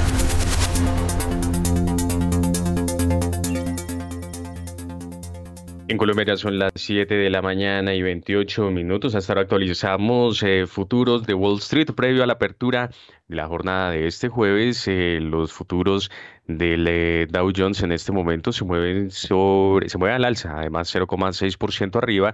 Los futuros del Standard Poor's 500 0,71% en verde y los del Nasdaq 100 también se recuperan en este momento 1,10%. Quisiera regresar con usted, Juan Camilo Pardo, justamente porque hablábamos acerca de un dato que se dio a conocer en Europa, la inflación en Alemania, que sigue al alza, subió 9,2% interanual y 0,5% mensual, pero aunque sigue al alza, salió por debajo de las estimaciones y por debajo de lo que esperaba el mercado. Se esperaba un crecimiento del 10% anual y un aumento del 1,2% mensual. Aunque la inflación sigue al alza, sigue subiendo este índice de precios al consumidor que representa también, eh, Juan Camilo, el hecho de que haya salido por debajo de las expectativas y también esto como dialoga en relación con la decisión de política monetaria por ejemplo, por parte del Banco Central Europeo.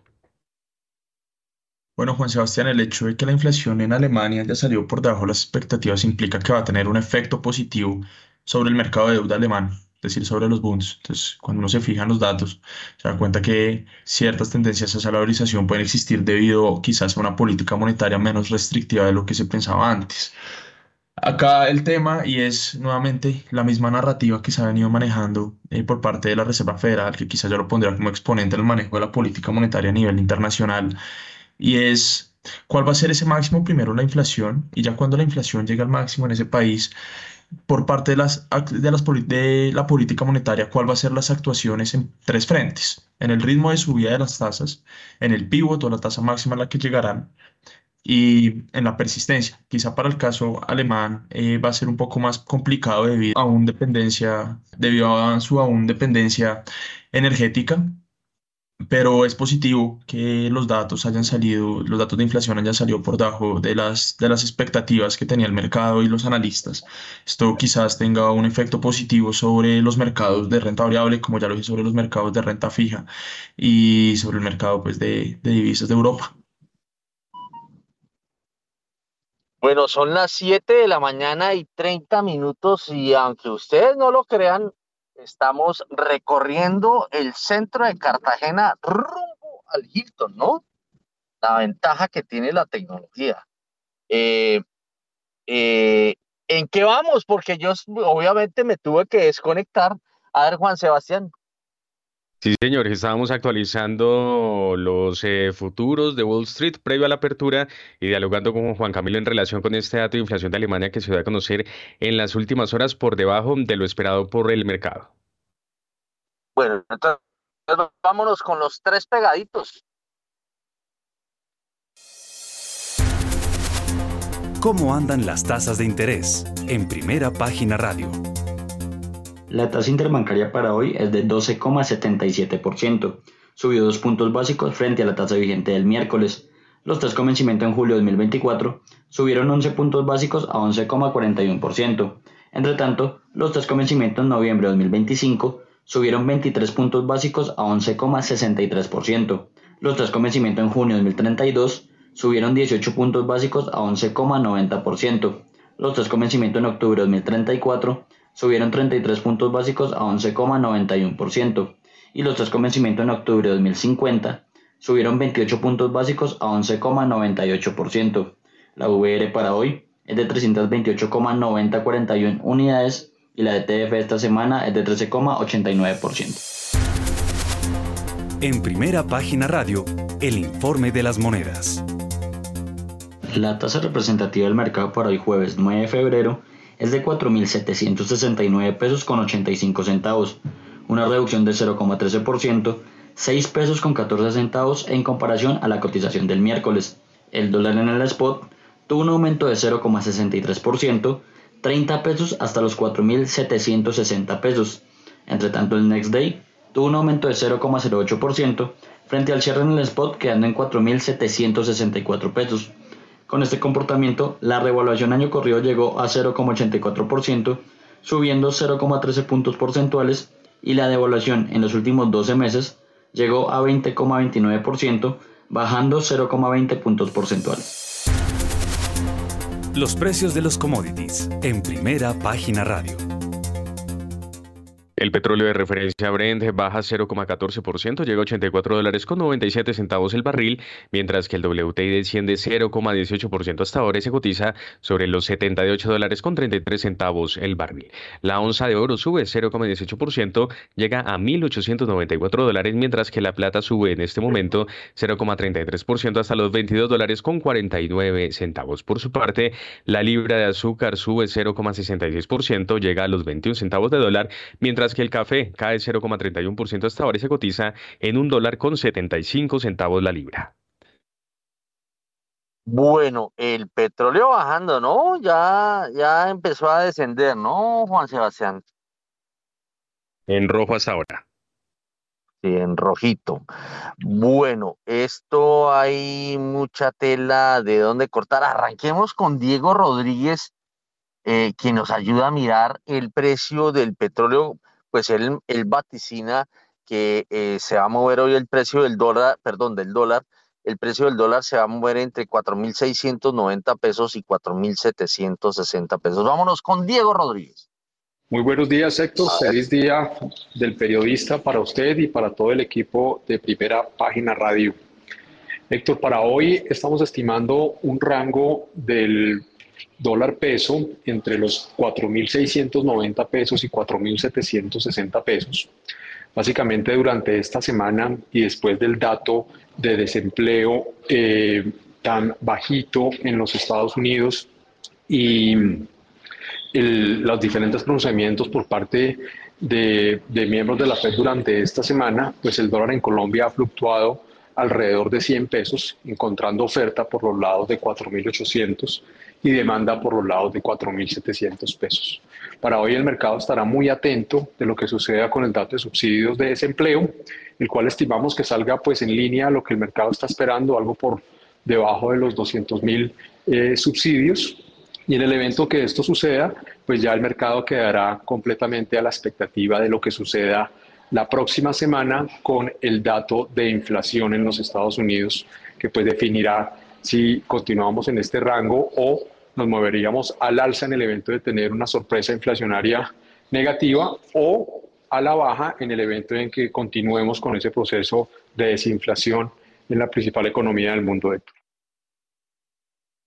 Bueno, a ver, Juan Camilo Pardo, eh, ayúdenos a mirar el tema de, pues, o sea, veo que te subiendo, dólar subiendo. Entonces, eh, ¿la cosa será que pinta parecida hoy?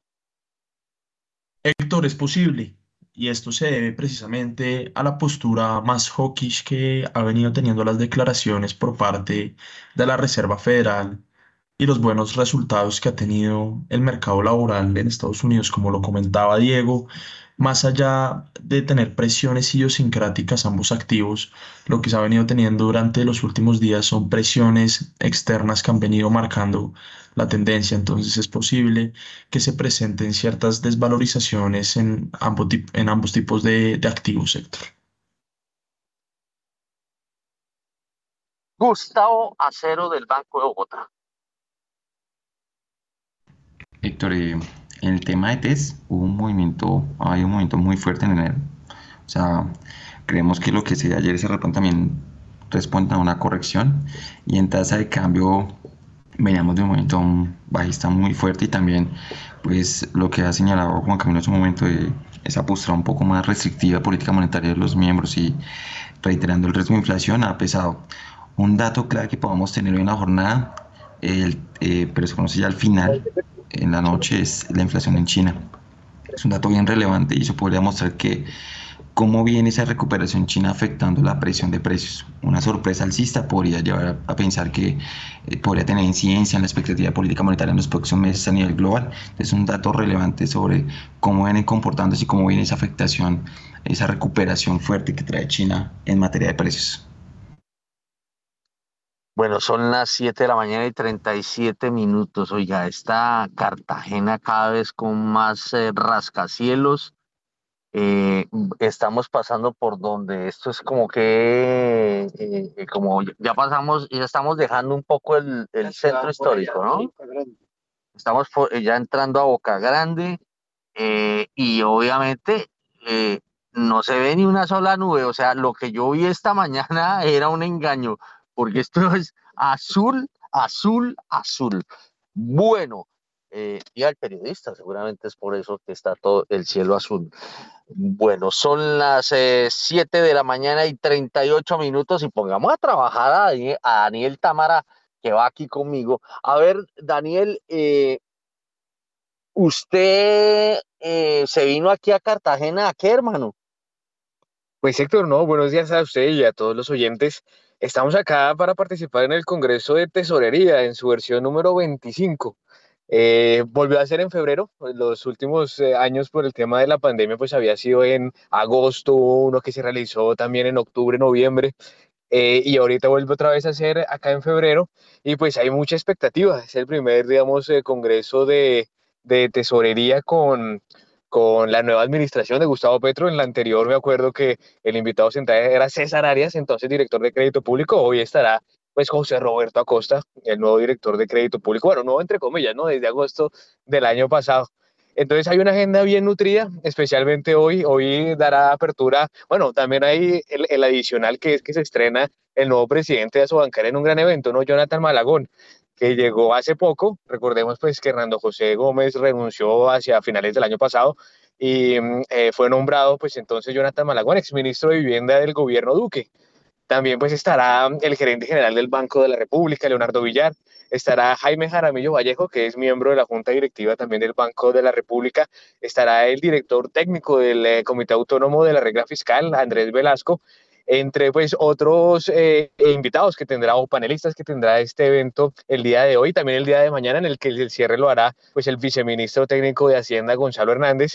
Entonces una agenda bastante nutrida, Héctor, donde pues se espera eh, que de parte sobre todo de la Tesorería Nacional se empiece eh, a, a, dislumbrar más lo que viene estos cuatro años y cómo pues se va a, fortalecer esa relación con los creadores de mercado, pues que Muchos de ellos obviamente estarán atentos a las declaraciones que dé el gobierno nacional y también obviamente el Banco de la República. Bueno, eh, eh, Hernando José Gómez no creo que haya renunciado, ¿no? Eso como que fue que lo renunciaron, ¿no? una vaina así, ¿no? Bueno. Muy bien, pues eh, en Malagón arranca y hoy estaremos seguramente conversando con él, eh, pues a raíz de, pues el tema de los activos financieros, pues nunca deja de ser noticia. Bueno, son las 7 de la mañana y 41 minutos y vámonos con todas sus noticias macroeconómicas, Daniel. Pues Héctor, le cuento en primer lugar, pues que ya salió los más recientes resultados de los tenedores de test, donde se muestra que los inversionistas extranjeros y las compañías de seguros, estas compañías por segundo mes consecutivo, pues fueron los mayores compradores de bonos de deuda pública en enero de 2023, mientras que las entidades públicas fueron las que más vendieron los extranjeros, pues en este caso se cargaron con cerca de 2,52 eh, billones, cuando en diciembre, como usted recordará, se vendieron cerca de 2,2 billones de pesos. Los eh, fondos de pensiones, que son los eh, segundos mayores tenedores de bonos después de los extranjeros, pues también incrementaron su saldo de deuda pública, si bien un poco más modestamente, apenas pasó de 112.6 billones a 113.3 billones de pesos. Los bancos comerciales también siguieron con la tendencia de los últimos dos meses del año pasado, donde eh, compraron, digamos, una cantidad importante de TES. Esta vez fue un poco menos, pero de todos modos engrosaron su portafolio de 64.3 a 64.9 billones de pesos. El Banco de la República, que bueno, en los meses pasados venía también comprando bastante TES, esta vez mantuvo su portafolio en 45,4 billones de pesos, mientras que el Ministerio de Hacienda lo engrosó en cerca de un billón de pesos. Finalmente, pues las compañías de seguros, igual que los inversionistas foráneos, compraron cerca de 2,5 billones de pesos en el primer mes pues, de este año. Oiga, sorprende ese dato de las compañías de seguros. A ver, Juan Camilo Pardo, ¿usted por cómo entiende que las compañías de seguros se estén cargando de test?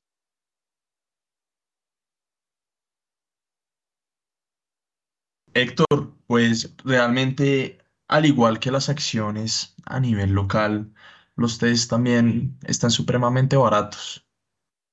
Y realmente las perspectivas a futuro eh, además del bajo riesgo que tienen estos activos precisamente porque es la deuda del gobierno, eh, pues las perspectivas que se tienen a futuro es que ya empiecen a valorizarse en línea con una política monetaria, en línea primero con una inflación que quizás ya está alcanzando su pico y que a partir del segundo trimestre de este año quizás ya empieza a disminuir y en últimas eso tiene una influencia directa sobre las actuaciones que tendrá la política monetaria en términos de subidas de tasas de interés, precisamente porque ahora las subidas ya no van a ser muy fuertes y recordemos que uno de los principales fundamentales de los test a nivel local es la política monetaria.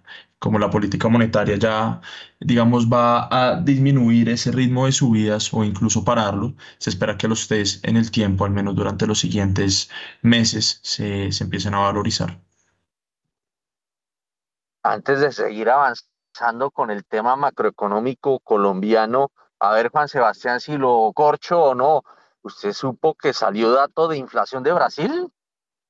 Bueno, mientras eh, eh, restablecemos la comunicación con Juan Sebastián, les cuento que la inflación de Brasil eh, fue mayor a lo esperado.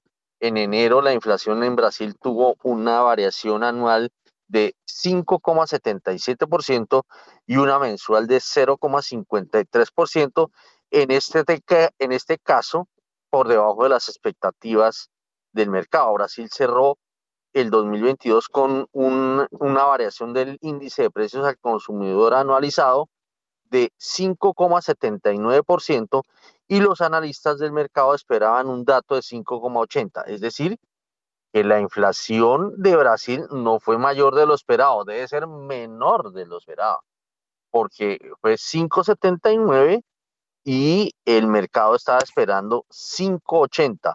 Eh, eh, por, su, por el otro lado, el mercado esperaba una variación mensual de 0,57 para el primer mes de 2023, eh, recordando que en diciembre de 2022 fue de 0,57.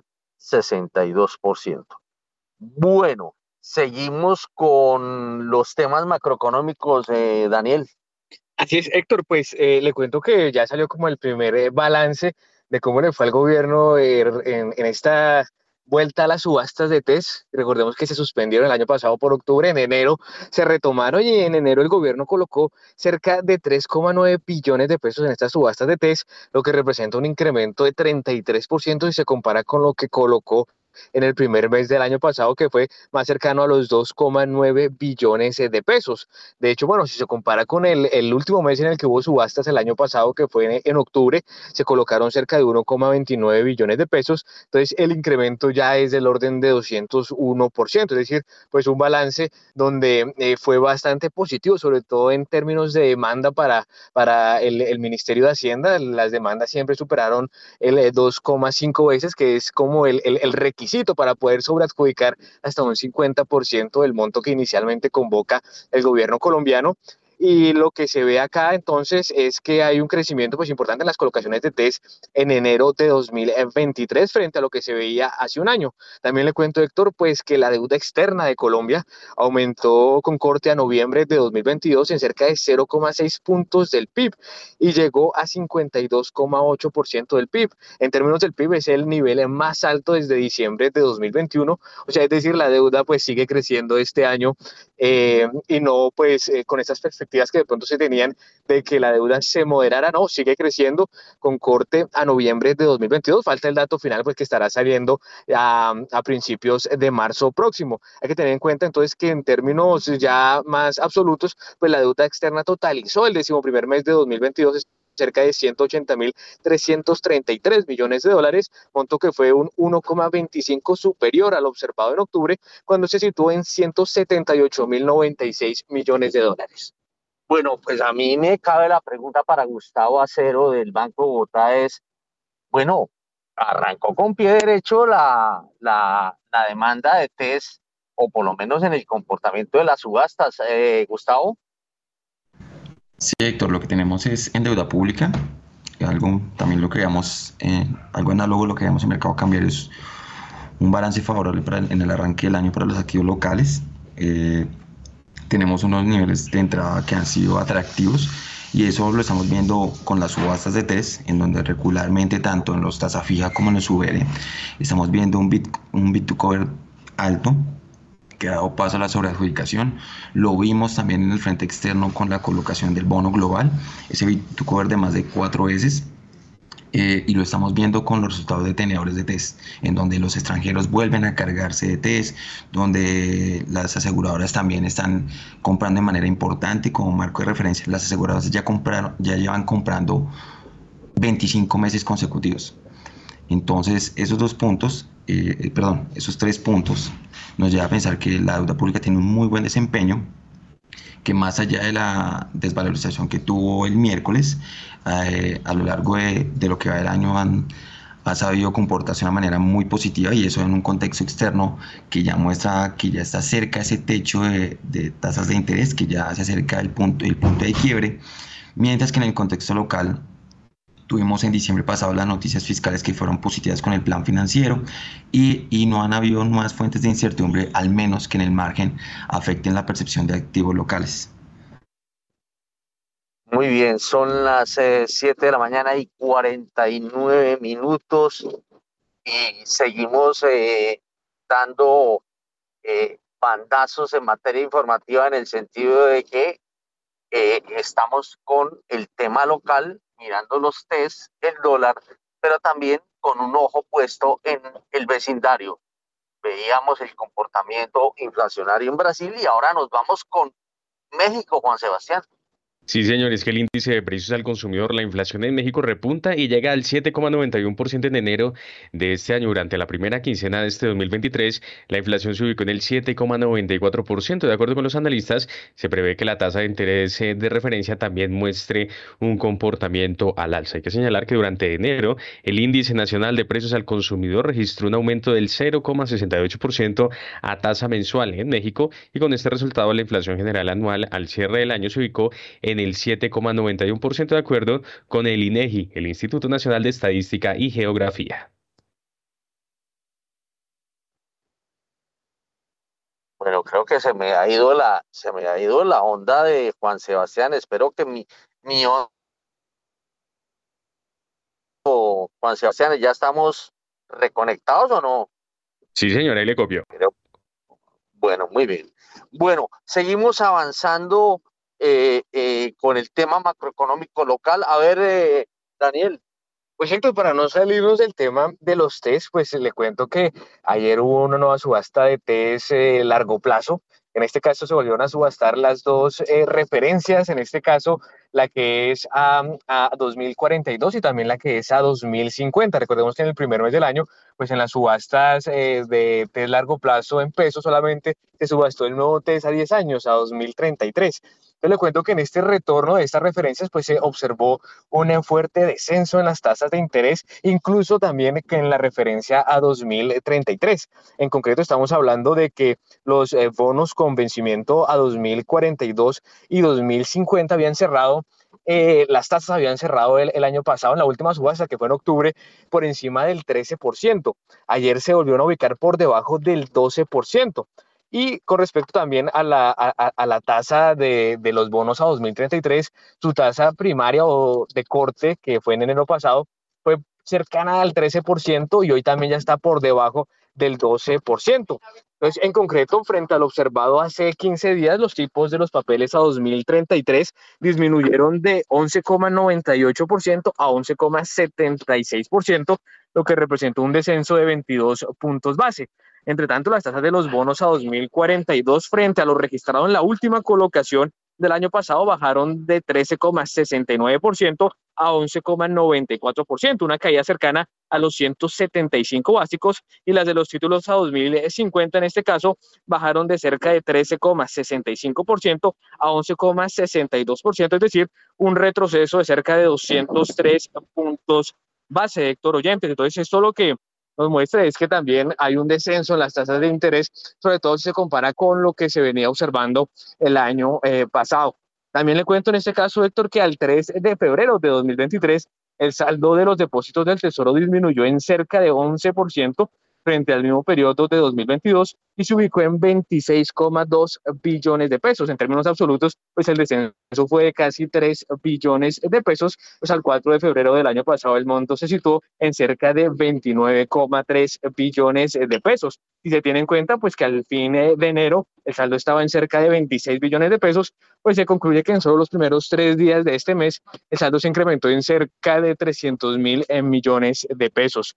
Héctor, pues también le cuento que hay noticias de el comportamiento de la deuda del gobierno al cierre de 2022, donde se observa que en este caso la deuda en moneda extranjera del gobierno llegó a su nivel eh, más alto, digamos, desde enero de mil, de, de, del 2005, más bien, y alcanzó cerca del 41,06%. Al cierre de 2021, la deuda se ubicó en 39,83%.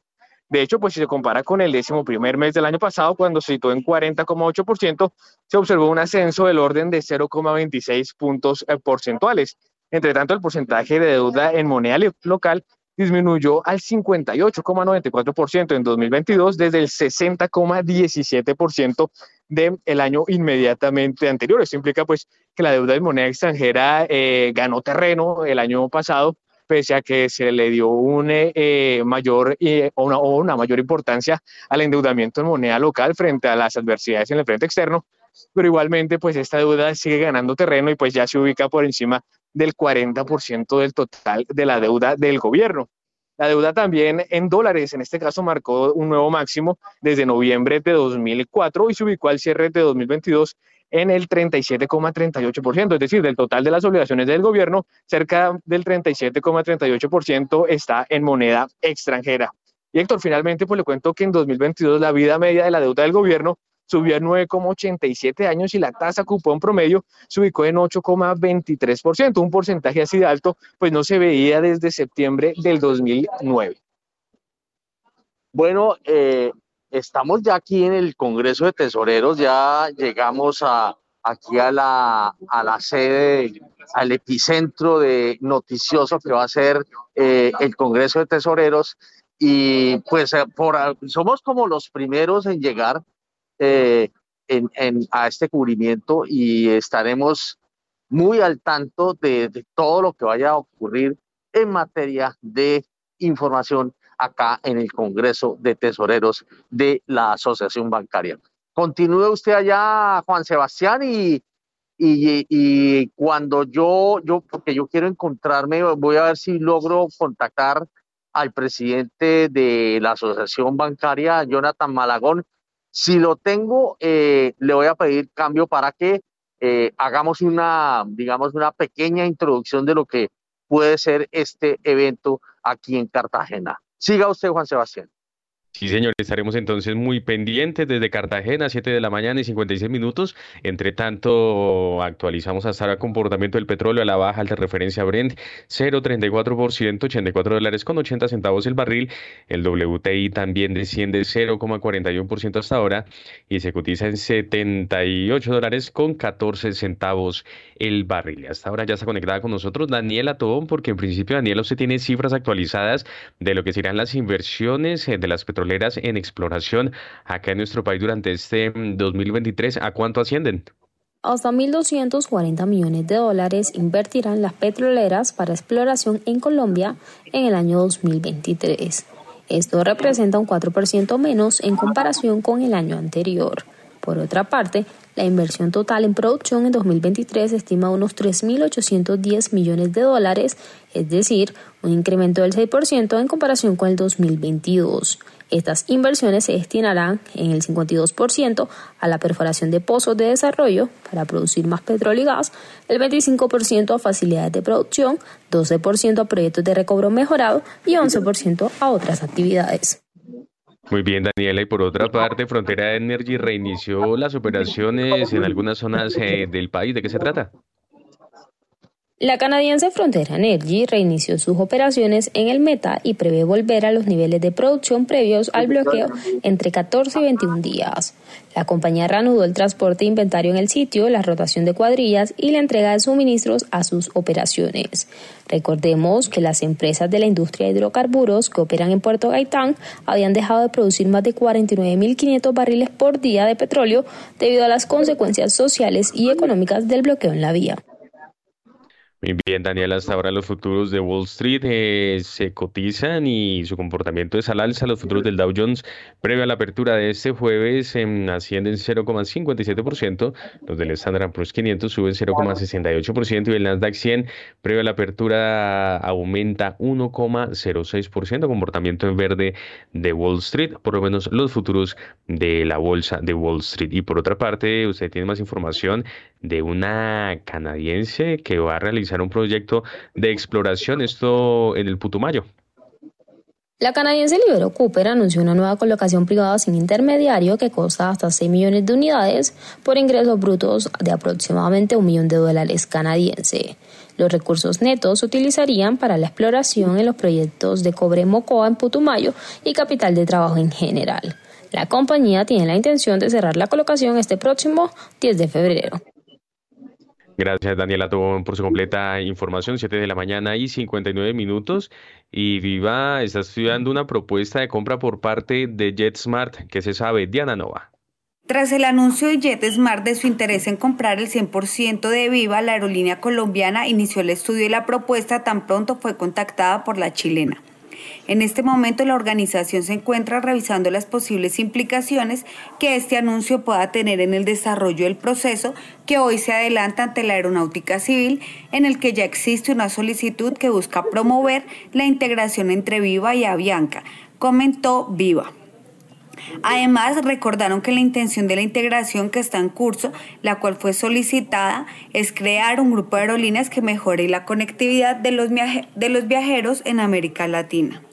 Por su parte, Avianca indicó ante la propuesta de JetSmart que es inviable y que busca generar una distracción a la solicitud de integración. Avianca explicó en tres puntos que la aclaración de interés no es una opción real para solucionar la crisis de Viva. Según Avianca, tanto JetSmart como su segundo mayor accionista, American Airlines, operan en el mercado colombiano y por lo tanto cualquier transacción requeriría de las mismas aprobaciones que necesita Avianca para la integración con Viva. Además, este proceso eh, requiere de una obtención de permisos que en el caso de Avianca y Viva comenzó hace seis meses y no podría siquiera empezar sino hasta después de que exista un acuerdo para que JetSmart adquiera Viva. Adicionalmente, esta transacción podría estar sujeta no solo aprobaciones en Colombia, sino en los otros mercados en que participan Viva junto con JetSmart o American Airlines, incluyendo países como Perú, Argentina, Chile y Estados Unidos. Ya regreso con usted, Diana, porque en este momento son las 8 de la mañana y un minuto pausa y ya volvemos.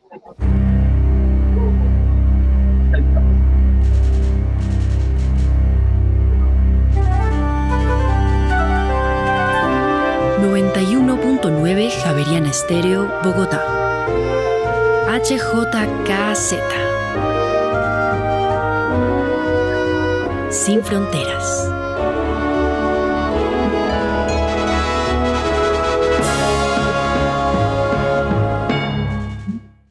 Muy bien, 8 de la mañana y un minuto. Continuamos en primera página radio. Y usted tiene información que tiene que ver con el metro de Bogotá. ¿De qué se trata? Los anuncios hechos por el gobierno nacional de cambiar un tramo de la línea del metro de Bogotá para que sea subterráneo podrían acarrear sobrecostos en la ejecución y afectando el patrimonio público.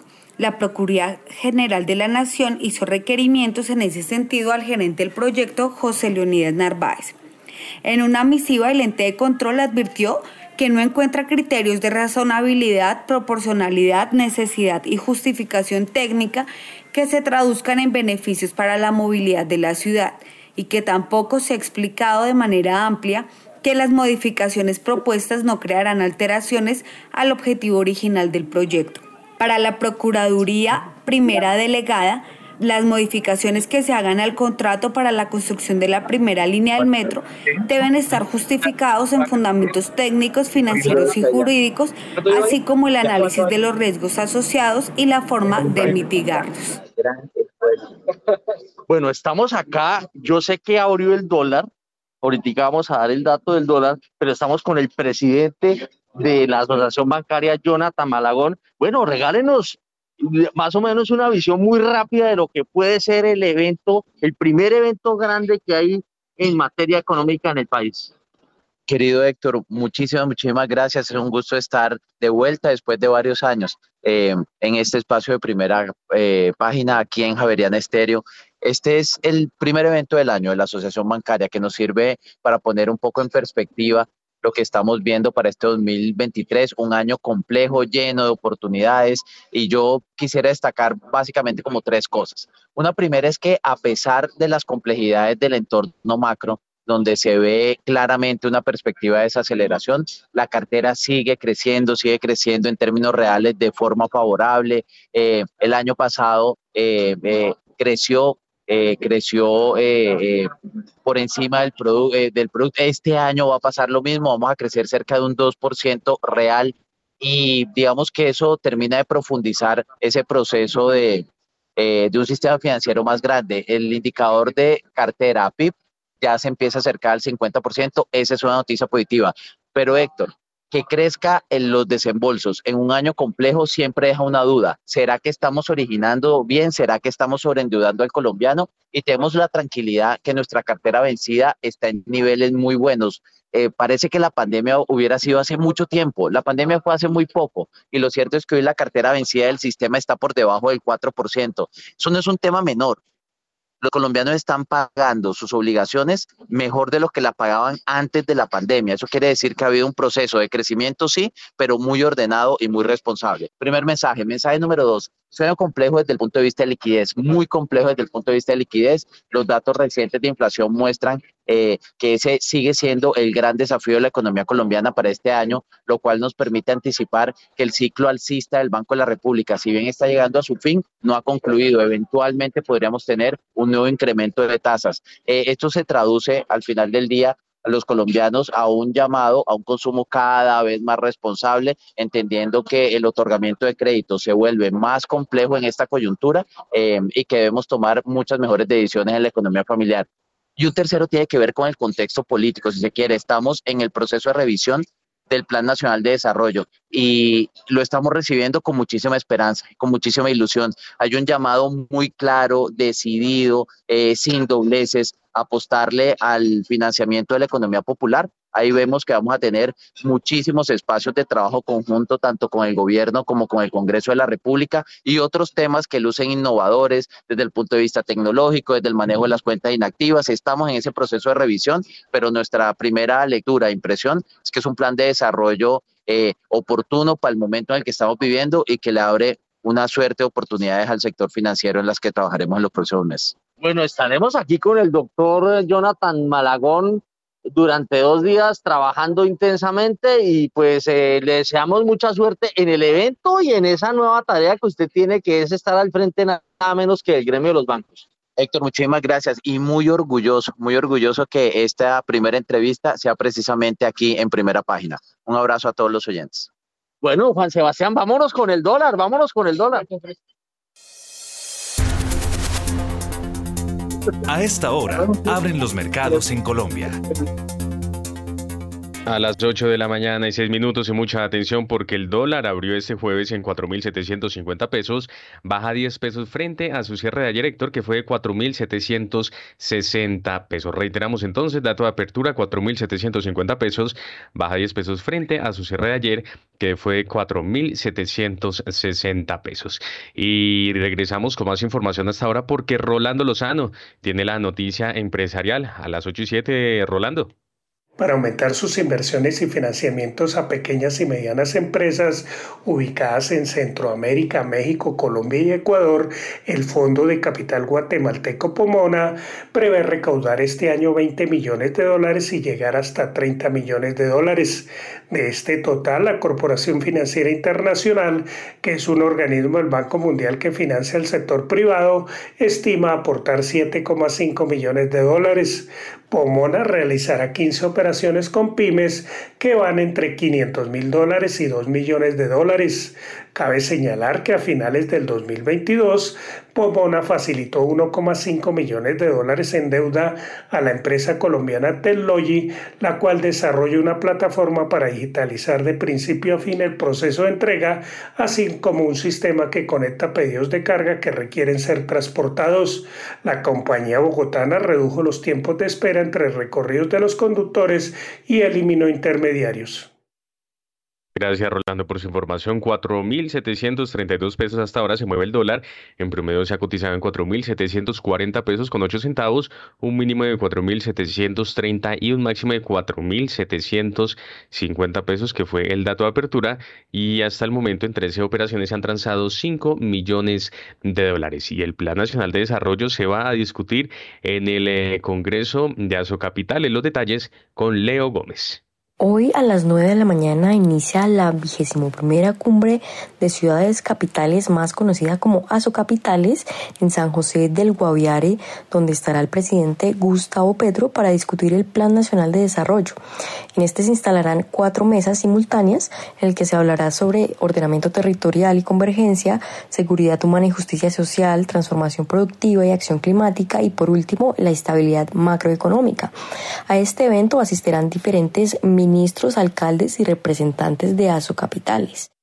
Gracias, Leo. Y por otra parte, Juan Diego Munevar, ¿cuál es la posición de Analdex en relación con el arancel inteligente y de defensa comercial que se propone en el marco de este plan, Juan Diego? El arancel inteligente y de defensa comercial que se plantea en el Plan Nacional de Desarrollo podría hacer que Colombia pierda competitividad en el comercio exterior. De acuerdo con Javier Díaz Molina, presidente de la Asociación Nacional de Comercio Exterior, ANALDEX, en el Plan Nacional de Desarrollo 2022-2026 se plantea en el artículo 210 un arancel inteligente y de defensa comercial que pretende lograr un equilibrio entre las condiciones de competencia para la producción nacional frente a las importaciones. Sin embargo, Díaz explicó a primera página que el gobierno no es claro sobre esta medida y que si se imponen aranceles excesivos para equilibrar la industria nacional frente a las importaciones como ocurrió con las de textiles y confecciones con un arancel que se aumentó al 40%, Colombia perdería competitividad en el comercio exterior. Es decir, él dice que el artículo no es claro lo suficientemente y no es una buena señal para los inversores, por lo que no sería bueno para la economía. Gracias Juan Diego, 8 de la mañana y 10 minutos y de esta manera llegamos entonces al final de esta emisión. A ustedes muchas gracias por haber estado con nosotros, a Juan Camilo Pardo, Guillermo Valencia, Gustavo Acero y Diego Rodríguez, Julio César Herrera, nuestros invitados el día de hoy. Héctor Hernández en la dirección y en la presentación quien les habla Juan Sebastián Ortiz. Los invitamos a que continúen en Javeriana Estéreo. Ya llega Mañana sin Fronteras. Que tengan todos ustedes un feliz jueves.